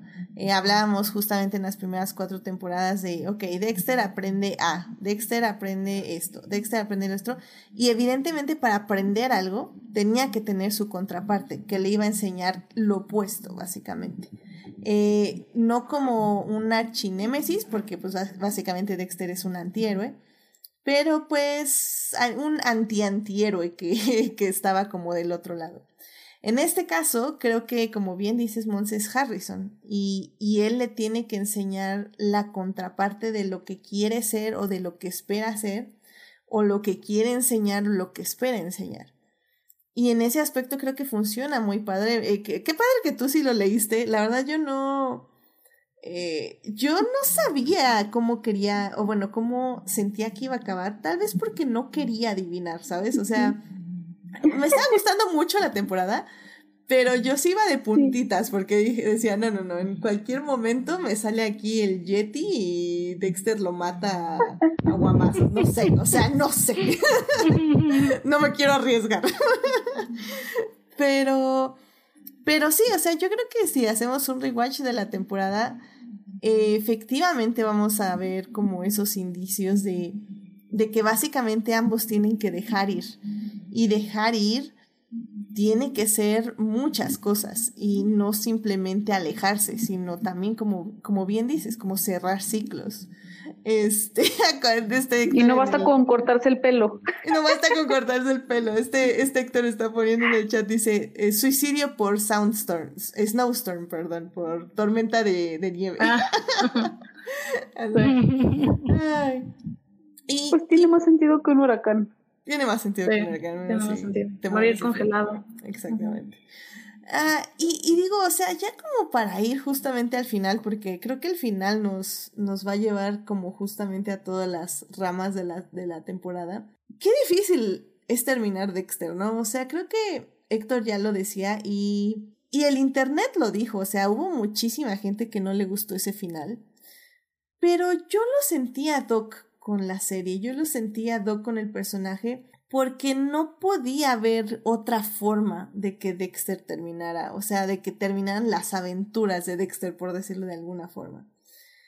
No sé qué tuvimos un preludio, ah, perdóname, tuvimos un preludio a ese tipo de final en la temporada 2, en donde ya siente que lo van a atrapar, en donde ya siente que están cada vez más cerca, ya encontraron este sus este los, cuerpos, Que, que, dejó, ya encontraron este su su cajita de trofeos, ya cada vez está la evidencia más más fuerte apuntando cerca de él y que platicando con, con este Dogs le dice, "Oye, nada más vas a las, vas a terminar lastimando este o van a salir afectados todos los que están alrededor de ti. O sea, tu hermana en ese entonces, Rita, los niños de Rita, este, en ese entonces todavía no existía Harrison, pero bueno, si hubiera existido también hubiera estado dentro de eso. Y en ese entonces, en esa temporada, después de esa plática, Dexter consideró entregarse. Entonces, para mí ese es un preludio para lo que fue esta temporada. A lo mejor acá él no consideró entregarse, pero es básicamente lo que tenía que pasar en algún momento. En algún momento tenían que atraparlo, en algún momento este, tenía que haber, este, eh, pues tenía que sufrir las consecuencias de todo lo que causó. O sea, porque aunque sea este por por este, ¿cómo se dice? Aunque haya sido un vigilante, aunque según él en su mente estaba haciendo limpieza, este, la realidad es que no. O sea, la realidad es que era un asesino serial este, y tarde o temprano pues iba a tener que pagar por todos sus crímenes. Y a mí me gusta mucho cómo lo hace esta serie. O sea, al final del día creo que en el momento que le revela a Harrison que él es un asesino, que así fue el momento que más disfruté porque fue como ¡ay, Fue lo mejor. fue, uno de los mejores, eh, de los momentos mejor logrados de la serie. Creo, creo que esos últimos tres episodios fueron los que realmente a mí me gustaron. Eh, y que justamente, o sea, que cómo lo ve Harrison, ¿no? Todo ese tiempo de, ay, pero es que tú estás haciendo el bien, o sea, eres como un héroe, todas las vidas que has salvado. Y Dexter, ah, sí, sí, sí, yo lo he salvado, ah, soy increíble. Y, y como él se enaltecía, ¿no? En, en los ojos de Harrison, de, ah, me está probando mi hijo, sí estoy haciendo bien las cosas, sí soy un buen asesino serial, etc, etc. Y, y me encanta cómo la serie lo voltea en el aspecto de que tiene que matar al policía, para salir de la cárcel y estar con Harrison porque ese es su destino. Y cuando Harrison le dice de quién es la sangre que tienes en la cara, porque el inútil de Dexter no se pudo limpiar la cara mientras iba corriendo por la nieve como tres horas, este e, es cuando su hijo se da cuenta, no, es que tú no matas nada más asesinos, matas gente que también pues te estorba en ese momento, ¿no? Y él le dice, no, es que fue para estar contigo, las miles de excusas de siempre, que era pues básicamente eh, haciendo una referencia, o bueno, yo hago la referencia a, a Miguel, ¿no? De que mataba gente que le convenía para subir en su estatus social o en estatus político. Dexter lo hizo también, lo hizo para estar con su hijo. Y, y su hijo, Harrison, le dice, es que esa no es excusa, o sea, no existe una excusa para matar gente inocente, o sea, por un momento sí pensé que había excusas para matar otras personas pero al final del día no existen esas excusas. Y creo que ese es el punto de toda la serie, que por mucho que Dexter siempre quiso eh, saciar al pasajero oscuro y la fregada y media, siempre, siempre hacía daño. Y si bien al inicio yo sentía que Debra era un poco como exagerada, o sea, la Debra de su mente de, ah, es que le haces daño a toda la gente que amas y bla, bla, bla, pues al final del día sí es cierto. O sea, tal vez no nos guste y tal vez sea incómodo por un personaje que queremos mucho, pero la triste realidad es que sí, es una persona que está haciendo daño a quienes les rodean, ¿no? Pues a mí sí me gustó el final. Sí, y también me gustó mucho cuando pasaron los flashbacks de la, pues toda la gente inocente que, que murió de la huerta, Rita, todos ellos. No. Sí, Debra, todos ellos, pues sí. Ah, bueno, pues cuando, justamente en ese momento cuando le dice, open your eyes, y ya. Uf, No, y, y eso hace 100% de referencia a la primera temporada, cuando Sí. Dexter le, le grita al, al, al- al- este, me parece que es el primer, a su bueno, a la primera víctima que vemos que, que él mata, por lo menos la que vemos, ¿no? En, en la serie y que le grita, open your eyes y ve lo que has Ajá, hecho. Ajá. Y pues sí, sí es, es referencia a ese, a ese, a ese momento. Y sí, creo que Harrison eh, es, creo que, ajá, creo que fue el personaje más interesante en esta temporada, como todo su, pues sí, el, el cómo vamos conociendo a todo el conflicto interno que al final, pues sí trae, trae Harrison. Sí, definitivamente. Y, y sí, digo, no sé, creo que en cuanto al final, si puedo yo, así como comentarios, porque sí entiendo, sea, entiendo que de alguna manera era una posibilidad y está bien y trataron de darnos esa, pues literalmente, ese final, esa conclusión de Dexter.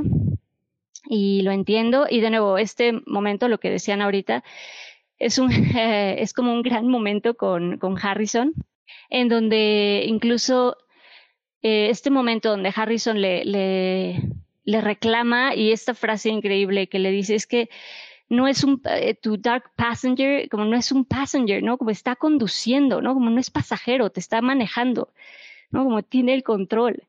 Y no sé, como todo este discurso que tienen es, es padre, lo rescato, donde de nuevo Harrison eh, entiende que él no es que tenga este lado oscuro, eh, simplemente trae como muchos traumas, muchos problemas y mucho, mucho enojo.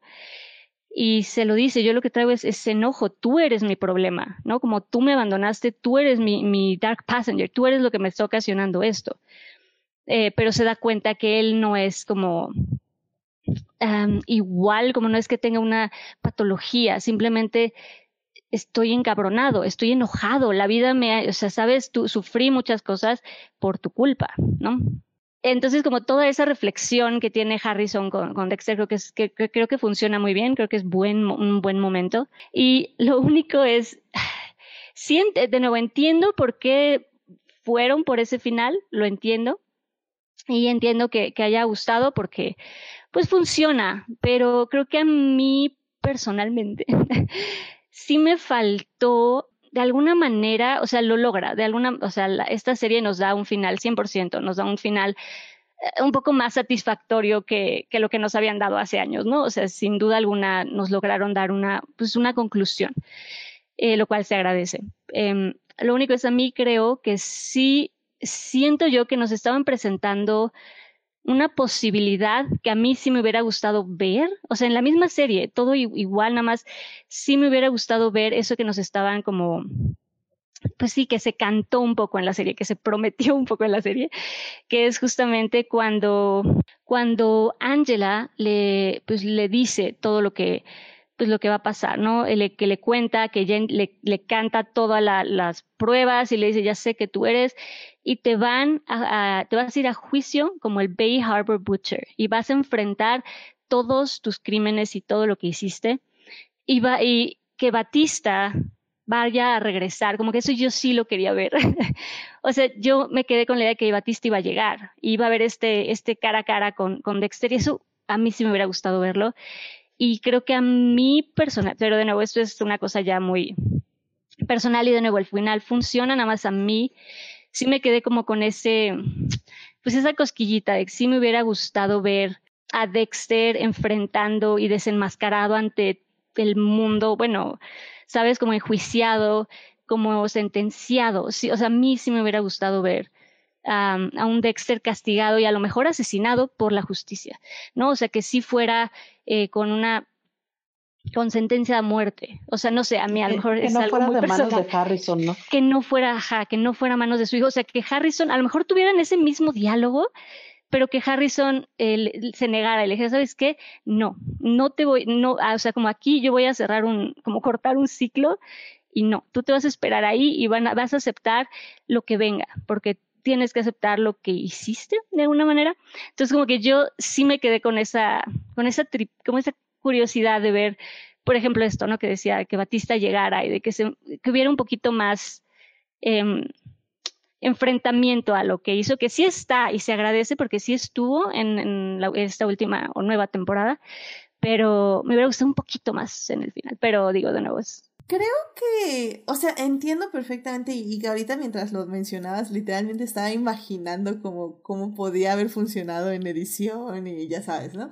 Em, me gusta lo que vi, pero sí siento que este final es más íntimo. Y creo que eso era lo que quería el showrunner. O sea, Sí, sí como sí, que la serie fuera más íntima y no tan grande en el aspecto. Sí. Porque Sí, va, sí, sí. va a pasar eso, o sea, Batista va a llegar, va, o sea, Dexter se va a exponer como el Barry Harbor Butcher al final del día, pero es algo que ya no vamos a ver, o sea, él, él quería Exacto. terminar justamente con, con, con Harrison huyendo, con, Sí, ajá, sí, con sí, el sí. corazón, sí, Y con la letra, con la carta. Sí, y, y lo entiendo, o sea, y te digo, funciona sí. y está muy bien. Nada más, te digo, a mí como que sí me quedé con ganas de ver a Dexter en su mesa, ¿sabes? Como amarrado y viendo sus, ¿sabes? Me refiero, no es literalmente, pero ¿sabes a lo que me refiero? Como Sí, claro, claro. así sí. amarrado y, y viendo lo que hizo, como ese momento viendo. que él, que él daba, pero para él, como, ajá, como la mesa de Dexter a mí me falta un poco, pero de nuevo entiendo esto que dices y es, y es correcto, ¿no? Fue algo más chiquito, más sencillo, no chiquito en, pero sí, eso, más, Sí, más íntimo, más más, íntimo. más personal, más, y lo entiendo y también funciona y está bien, nada más. Pero sí, Pero o sea, sí- pues sí me gusta lo que dijiste. Sí, o sea, justamente cuando, o sea, fue ese momento cuando Angela le habla a Batista, sí, o sea, yo me, yo hasta grité, dije, ¿qué?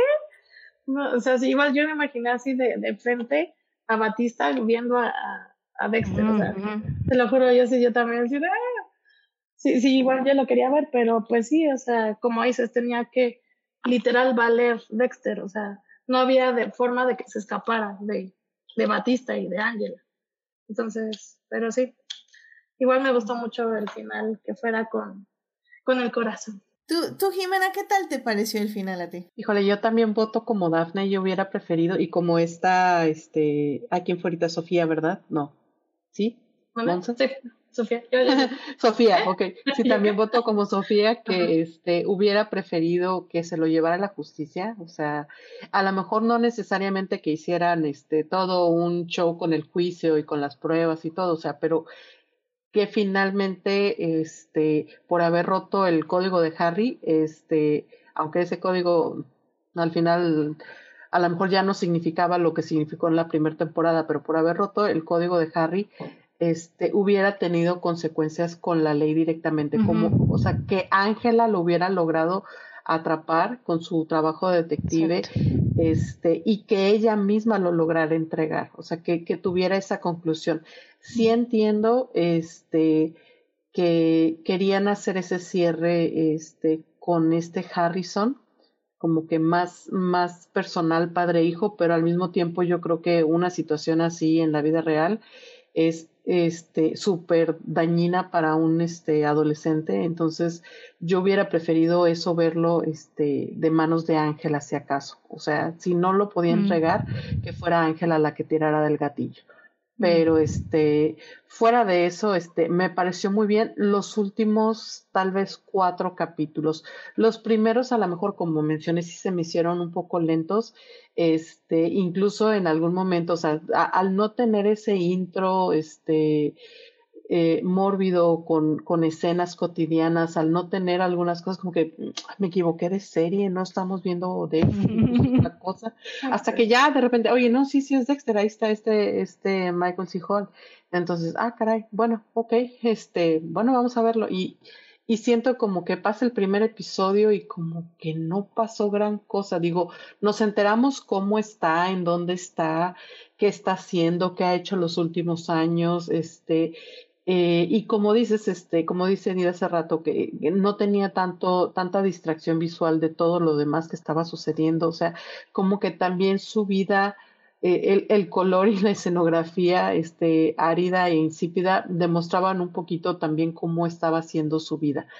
Pero eso causó que las primeras temporadas a lo mejor tomaran un poquito para agarrar el ritmo de, para mi, para mi gusto en general, o sea, no, no, perdón, para mi gusto en particular, no para, este, no en general, obviamente, pero este, las últimos, los últimos tres, cuatro episodios me gustaron bastante. Y creo que fue una buena despedida de la serie como tal.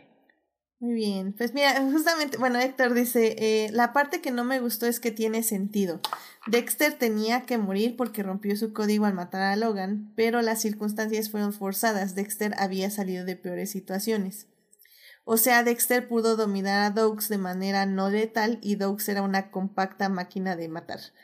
Y creo que un poco también ese es el punto de la serie. Creo que, de, al menos de esta temporada creo que es qué pasaría si Dexter no tenía sus Deus ex máquina todo el tiempo, ¿saben?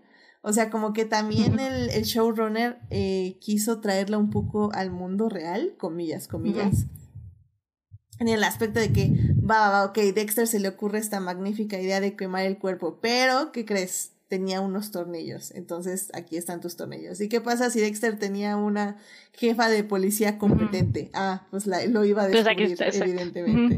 Y, o sea, como que todo esto, eh, o sea, la serie, desde un inicio fue, a Dexter no le van a salir bien las cosas. En todos los aspectos. O sea, todo lo que le funcionó durante ocho temporadas, en esta última no le va a funcionar. Y que las personas a su alrededor no van a estar cegadas nada más porque, ah, es que es este mi pareja, o ah, es que es mi papá, o sea, si está haciendo algo, ándale, me sonrió, o sea, si está haciendo algo mal, o sea, no importa quién es, es algo mal, o sea, es algo, es algo que no debería estar haciendo. Exacto. Entonces, en ese aspecto, yo creo que la, la serie funciona, o sea, esta última temporada y sí, estoy de acuerdo. Los primeros cuatro episodios, sí, tal vez cinco, tal vez sí son un poquito lentos, sí. Eh, hasta se siente como un poco de relleno, pero yo creo que es parte del crecimiento, de volver a conocer al personaje, de volver a entender quién es, conocer las reglas del juego, efectivamente, de qué está pasando aquí, quiénes son las personas que lo rodean, que, que están buscando las personas que lo rodean. Y al final del día es eso, es buscar la conclusión más satisfactoria en el arco emocional del personaje. Creo que lo que más me hartó, como digo, es esta incapacidad de Dexter de, de comunicarse con su hijo. O sea, es como, no puede ser que, que estrés. pero, pero creo que todo eso. Sí, hay, en ese aspecto. Hay un momento hay un momento como muy bueno, perdón, sobre esto que, que, mencionas de, de, la incapacidad como emocional de Dexter. Hay a mí un momento que, que es triste, pero que me gustó mucho como momento en, en la serie cuando están en terapia, eh, que están hablando de Rita y que Dexter no puede expresarse, no puede, y que Harrison simplemente dice, que le preguntan, ¿y tú cómo te sientes? Y simplemente contesta como, aquí, ahorita, en este sillón me siento completamente solo, ¿no? Y, es como, creo que es un buen, es un buen momento. Sí, está, está fuerte, pero sí, sí es un muy buen momento, la verdad.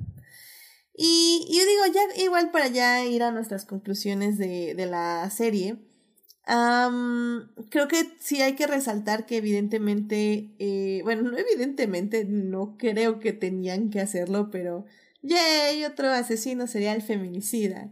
Entonces, este, y creo que a mí me estresó un poquito eso en los primeros episodios, sobre todo porque vemos claramente cómo está encerrando a las chavas y las está matando. Eh, evidentemente, como era un pueblo chiquito, nada más tuvimos un caso que fue el, este asesino que mató a varias chavas me enojó un poco que la chica del podcast de Mary Fucking Kill fuera el plot twist. Eh, ah, me pareció innecesario. Pero, I mean, ok. Ah, no Eh, sé. Sí, yo también creo que no era necesario, pero fue como, bueno, necesitamos alguien, necesitamos a alguien que despierte a Dexter, ¿no? Como que era como pues puro pretexto, pues. Yo no- también no que era era como... despertarlo, o sea, era, o sea, en ese momento, o sea, matarla a ella, yo sí creo que no era para nada necesario. O sea, ya. Ah, no, eso no. Yo hablo del, del asesino en general, como Kurt, Ah, como el, el personaje. Ah, Creo que ya. nada más como el, el pretexto. Pero así, no, ella no. Eso. Sí, matarla ella no se me hizo completamente innecesario. O sea, ya la habíamos, nos había ayudado a descubrir la guarida. Y eso estuvo súper bien. Pero no veo por qué el plot twist tenía que ser ya la maté. Ella. O sea, es como. ah, ni Sí, no, no era necesario. agarró, o sea, no, no sé. No, porque aparte no aportó nada. O sea, la muerte de ella realmente no aportó nada. Sí, no. O sea, creo que incluso-. Sí. Creo que incluso ya hasta se nos había, no que se nos olvidara, pero, o sea, creo que de veras hasta que la vemos ya se nos había olvidado que, que no habíamos escuchado de ella. Bueno, a mí me pasó que cuando Sí, vi, sí. ah, de veras, no la habíamos visto. Ah, ya está. pero, pero no fue, ajá, como que, ajá, yo estoy de acuerdo, no era tan, sí, no, no fue tan, no era necesaria la muerte, no era tan relevante como para que pesara o fuera tan importante o necesaria su muerte. Porque, ajá, Sí, o y sea, ni aparte siquiera ella ya era importante sabía. para Dexter. Ajá. Ajá, y ella ya sabía que Kurt era malo. O sea, no, no había Exacto. necesidad de acercarse otra vez a él. Sí, no, no era. Sí, no, no fue necesaria. Esa muerte sí, no, no fue necesaria. Bueno, ninguna de las muertes de las mujeres de ahí, ¿verdad? Pero Eh, Sí. Sí, creo que eso fue, creo que a mí lo que más me molestó de la serie, que nuevamente tenemos unos 500 feminicidios y que hay que mostrarlos y hay que, porque si no los mostramos, ¿cómo vamos a saber que el hombre blanco poderoso del pueblo es malo? Y así como, ok. Este, entonces, que como dice Monse, ¿no? Que también es otra vez Dexter nos muestra cómo se salen con la suya, porque es el benefactor del pueblo, porque es el, el que ayuda a la gente en, el, en los trailers, porque y nadie dice nada, o sea, porque ¿quién va a dudar de tal generoso hombre, no? Entonces, ah, sí, o sea, me enoja y al mismo tiempo lo entiendo, pero al mismo tiempo es como, ¿pero qué necesidad? Ay, pero en fin. Este, pues ya vamos a las conclusiones. Este, pues, Monse, tú al final del día ya tenemos esta, esta temporada, temporada final de Dexter. Ya terminó Dexter, no vamos a tener más Dexter en este mundo. Em, ¿Tú cómo... ¿Cuál, ¿Cuál es tu conclusión después de ver la novena temporada, primera temporada de Dexter New? Mi conclusión es que después de varios años puedo irme en paz porque vi un final de Dexter decente. No voy a decir fue perfectísimo y obviamente no podemos borrar lo que fue esa octava temporada, pero sí creo que esta temporada fue mucho mejor escrita, estructurada y sobre todo hecha con cariño porque se nota que eh, Phillips eh, conoce muy bien a su personaje principal y que sabía bien qué estaba escribiendo. Eh, y fue traerlo al mundo moderno, ¿no? O sea, incluso hasta meter un podcast ya en, en una trama principal. Eh, a mí, la verdad, sí me gustó el final. Yo me acuerdo que me preguntaban, a ver, pero ¿por qué no te gustó el final de Dexter? ¿Tú qué querías? Y yo siempre decía, o una de dos, o que lo mataran o que lo atraparan, pero sí creo que a como fue esta temporada, lo que más sentido tenía era que muriera, no que lo atraparan, precisamente porque eh, este, como dijiste tú, Edith, o sea, más íntimo, ¿no? Eh, el pueblito con Harrison y todo, esto lo hizo más personal a hacer un juicio en grande y todo, creo que habría ido en contra de lo que era la serie hasta ese momento. En lo personal, no me molestó que no haya habido ese encuentro con, con Batista, creo que fue mejor dejarlo a, así, ¿no? A, la, a lo que hubiera sido, eh, y porque sabemos que al final, o sea, aunque no lo vemos, pero pues tanto Angela como Batista se van a encargar de decirle a todo el mundo que él siempre fue eh, el asesino. Sí, sí, sí. Este, pues, Sofía, eh, conclusión de esta novena temporada. O primera temporada. Pues igual, o sea, me gustó mucho el cambio, como ya habíamos dicho, el cambio de escenario y todo eso. Y eh, pues sí, ah, bueno, también me gustó mucho cuando salió un, un glimpse de Trinity, en el, bueno, ahí el, flashback. Este, estuvo padre verlo. Eh, pues sí, igual ver a Batista. Este, me hubiera gustado ver a la buena, no sé por qué, un flashback o algo así. Eh, ah, bueno, había obviamente a, esta Jennifer Carpenter. Este, ¿qué más? Pues ya, pues nada, o sea, sí, la verdad, en conclusión, la verdad es que sí era lo que querían, eh, lo que los fans querían, bueno, la mayoría creo, porque creo que sí, como dices, algunos no les gustó. Pero pues igual, o sea, los que no les gustó siento que lo querían vivo y pues nada que ver, ¿no? Como ya platicamos, pues no se podía salir con la suya, ya después de todo lo que ya había hecho. Y pues sí, pues vamos, que, que vimos, le pudimos decir adiós a Dex.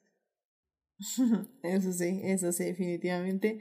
Este, Héctor dice, eh, no nos revelaron el gran misterio de la serie, ¿Batista estaba casado o no?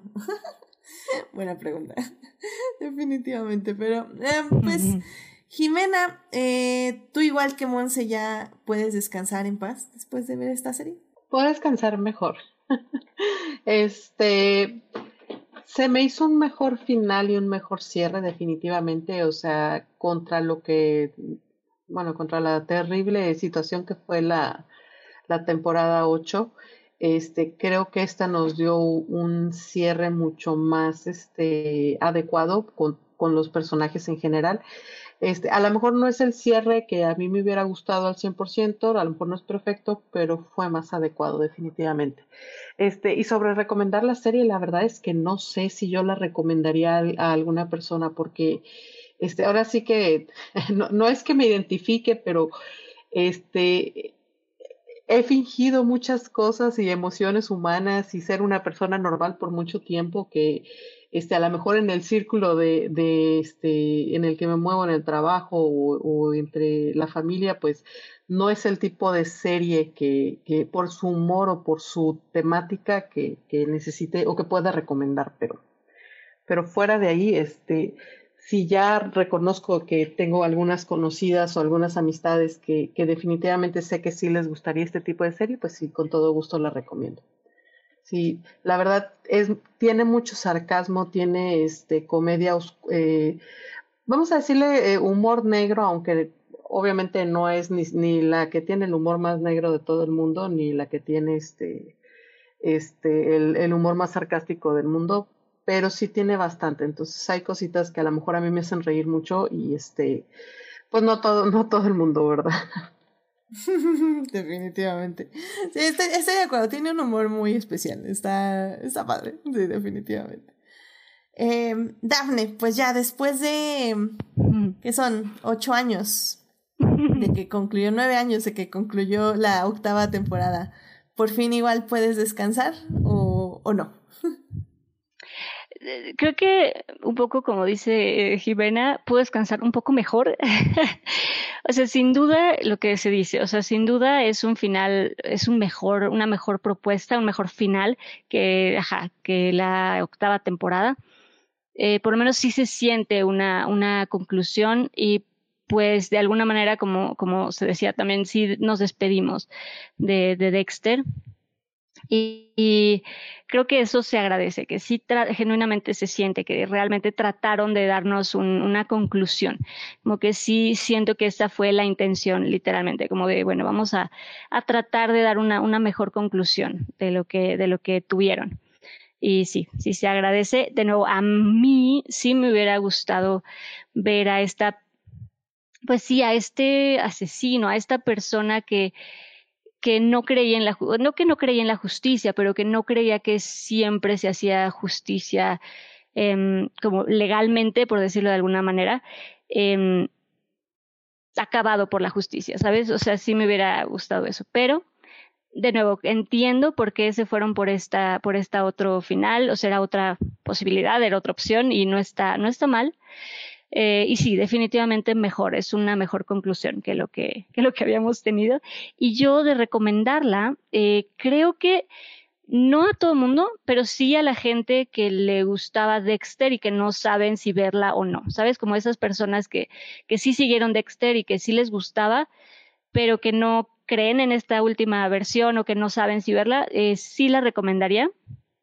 Em, porque sí, creo que sí ofrece una, un mejor cierre, sí consuela un poquito más. Y, y te digo, creo que el haber tenido la posibilidad de conocer a un Harrison eh, joven estuvo interesante.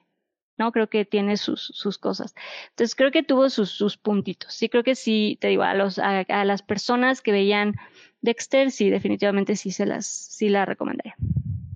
Excelente. Pues sí, la verdad es que estoy de acuerdo con lo que dijeron todas. O sea, Sí, o sea, sí, sí voy a poder dormir mejor, definitivamente sabiendo Dexter.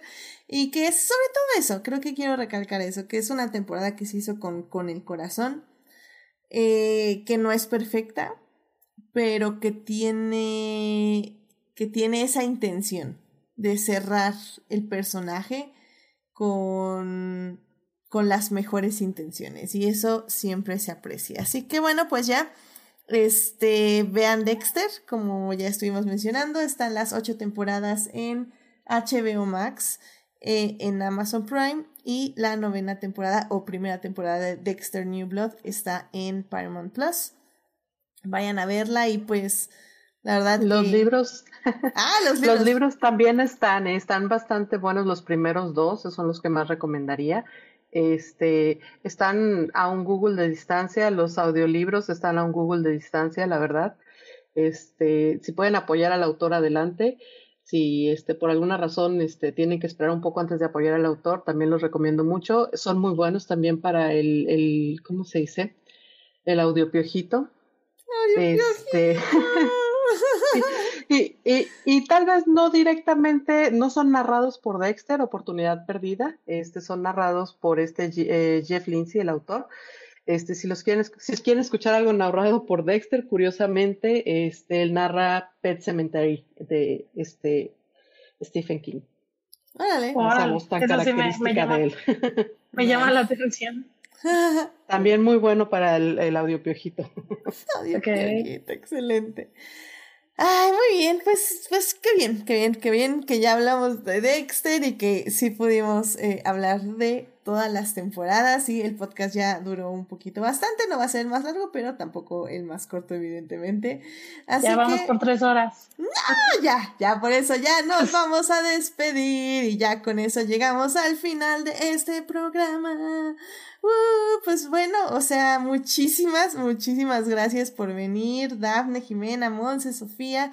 Gracias por venir aquí a Dicte Visual para hablar de una serie que ha ocupado mucho tiempo de nuestras vidas, básicamente. Han sido, este, ay Dios, son 10 más 6, 16 años de nuestras vidas. ¡Wow! O sea, wow. La verdad es que ha sido, ha sido todo un camino, como bien lo estuvimos mencionando. Así que, Dafne, muchísimas gracias por venir. ¿Dónde te puede escuchar nuestro público? Eh, pues a mí me encuentran en Instagram como Daphne Bennett y también en Twitter. Estoy tratando de estar un poco más en, en Twitter, entonces pues por ahí, por ahí andamos, en Instagram, en Twitter como Daphne Bennett. Excelente. Jimena, muchísimas gracias por venir. ¿Dónde te pueden encontrar nuestro público? Eh, me pueden encontrar en los especiales de Crónicas del Multiverso, platicando de Caballeros del Zodiaco, de Evil y de Nightwish. ¡Uh! Nightwish. Ya. Monse, muchas gracias por venir. ¿Dónde te puede encontrar nuestro público? Como siempre, muchísimas gracias por la invitación. A mí me pueden leer en Twitter como arroba G, donde siempre voy a estar opinando de todo, aunque no sepa de qué estoy hablando. Muy bien, muy bien, excelente. Y Sofía, muchas gracias por venir. ¿Dónde te puede encontrar nuestro público? Sí, gracias por invitarme de nuevo y me pueden encontrar eh, como SSS Fallen Angel en Instagram y en Twitter, donde pongo pues eh, fotos de, de, de, conciertos o de, este, ¿cómo se llama? De artistas, de que stalkeo y así. Excelente, muy muy bien. Y pues ya saben, a mí me pueden encontrar en HT Idea, donde hablo de Reino de Hannibal y del campeón, siete veces campeón del mundo, Lewis Hamilton. Eh, las próximas semanas se van a poner interesantes, por decirlo de alguna forma. Así que, pues bueno, ya saben, suscríbanse al canal de Twitch para que les... ¡Ah! Bueno, sí, suscríbanse al canal de, suscríbanse al canal de Twitch para que les avise cuando estamos en vivo y nos acompañen en el chat como Héctor, que fue, ah, Héctor y Saulo Tarso que estuvieron ahí en el chat. Muchísimas gracias por acompañarnos. Y bueno, también, por cierto, estuve de crossover en el podcast de Crónicas del Multiverso, porque voy ahí a hablar de lo que no me dejó hablar aquí. Este, estuve hablando de la segunda temporada de Center World Así que si quieren mi opinión de esa temporada, vayan a escuchar ahí el podcast.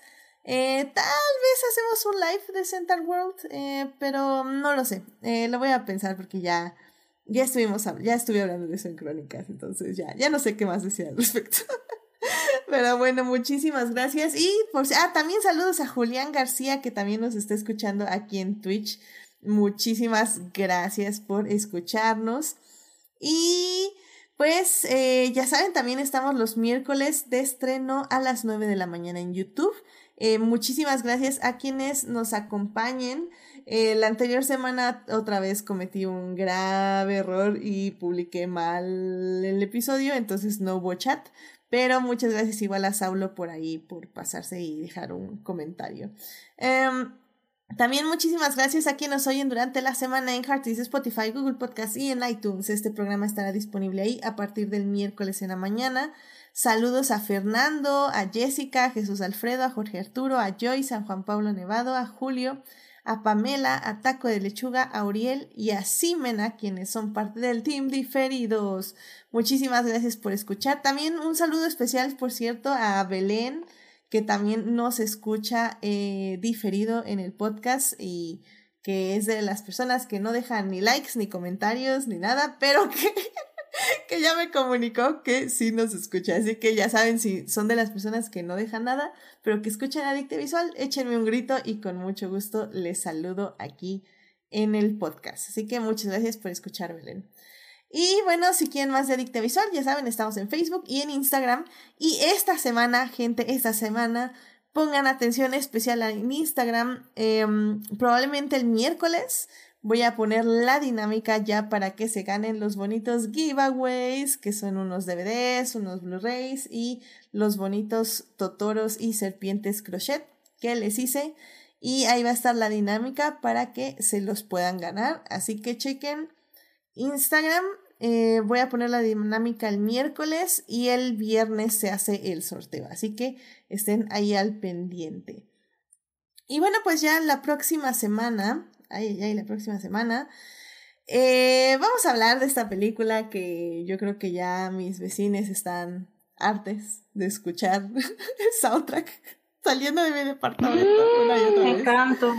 Vamos a hablar de Encanto. Encanto y como ya abrieron, probablemente Daphne va a estar aquí. Vamos a hablar de Encanto. Sí, ya no, no pueden hablar de, de Bruno. Para, donde vamos a hablar de Bruno. No, no, no, se puede. Bueno, no se puede. Pero Entonces sí, vamos a hablar de Encanto. Sí, iba a haber otro programa de otro tema, pero ya dije, no, ya hubo dos temas muy oscuros que fue Dexter y Spencer, así que vamos a poner algo que todo el mundo conozca. y luego ya seguimos con los temas oscuros. Así que yo creo que va a ser de encanto. Lo más probable es que sea de encanto. y vamos a tener que organizarnos, pero pues ahí vamos a andar. Así que acompáñenos el próximo lunes. Y tú echándole leña a la obsesión. Ya sé. Es que ya, es que ya lo procesé con profesionales de la salud. Entonces dije, ya puedo hablar de encanto. Ah, bueno. Ya puedo hablar de encanto sin llorar. Ah, bueno, muy bien. Porque, porque sigue siendo un tema oscuro, ¿eh? Déjame te digo. Encanto, como quiera, no es un tema ligero. pero es un tema que conocen, ¿sabes? las personas. Eh, sí, claro. no es como de Tiene dibujitos animados. Exacto, canciones bonitas. Y cantan. Y cantan. sí, es lo importante. pero bueno, pues bueno, que tengan una muy linda semana. Por favor, síganse cuidando mucho. Que esto solo está empezando. Usen cubrebocas y váyanse a vacunar, de ser posible. Que todavía creo que sí, seguimos sin llegar a nuestro demográfico, para la tercera vacuna, pero ya casi. Entonces, este, pues cuídense mucho, querido público. Les mando un gran abrazo. Muchísimas gracias, Dafne, Monse, Jimena y Sofía, por venir al programa. Cuídense mucho. Nos vemos. Bye bye. Bye. Bye.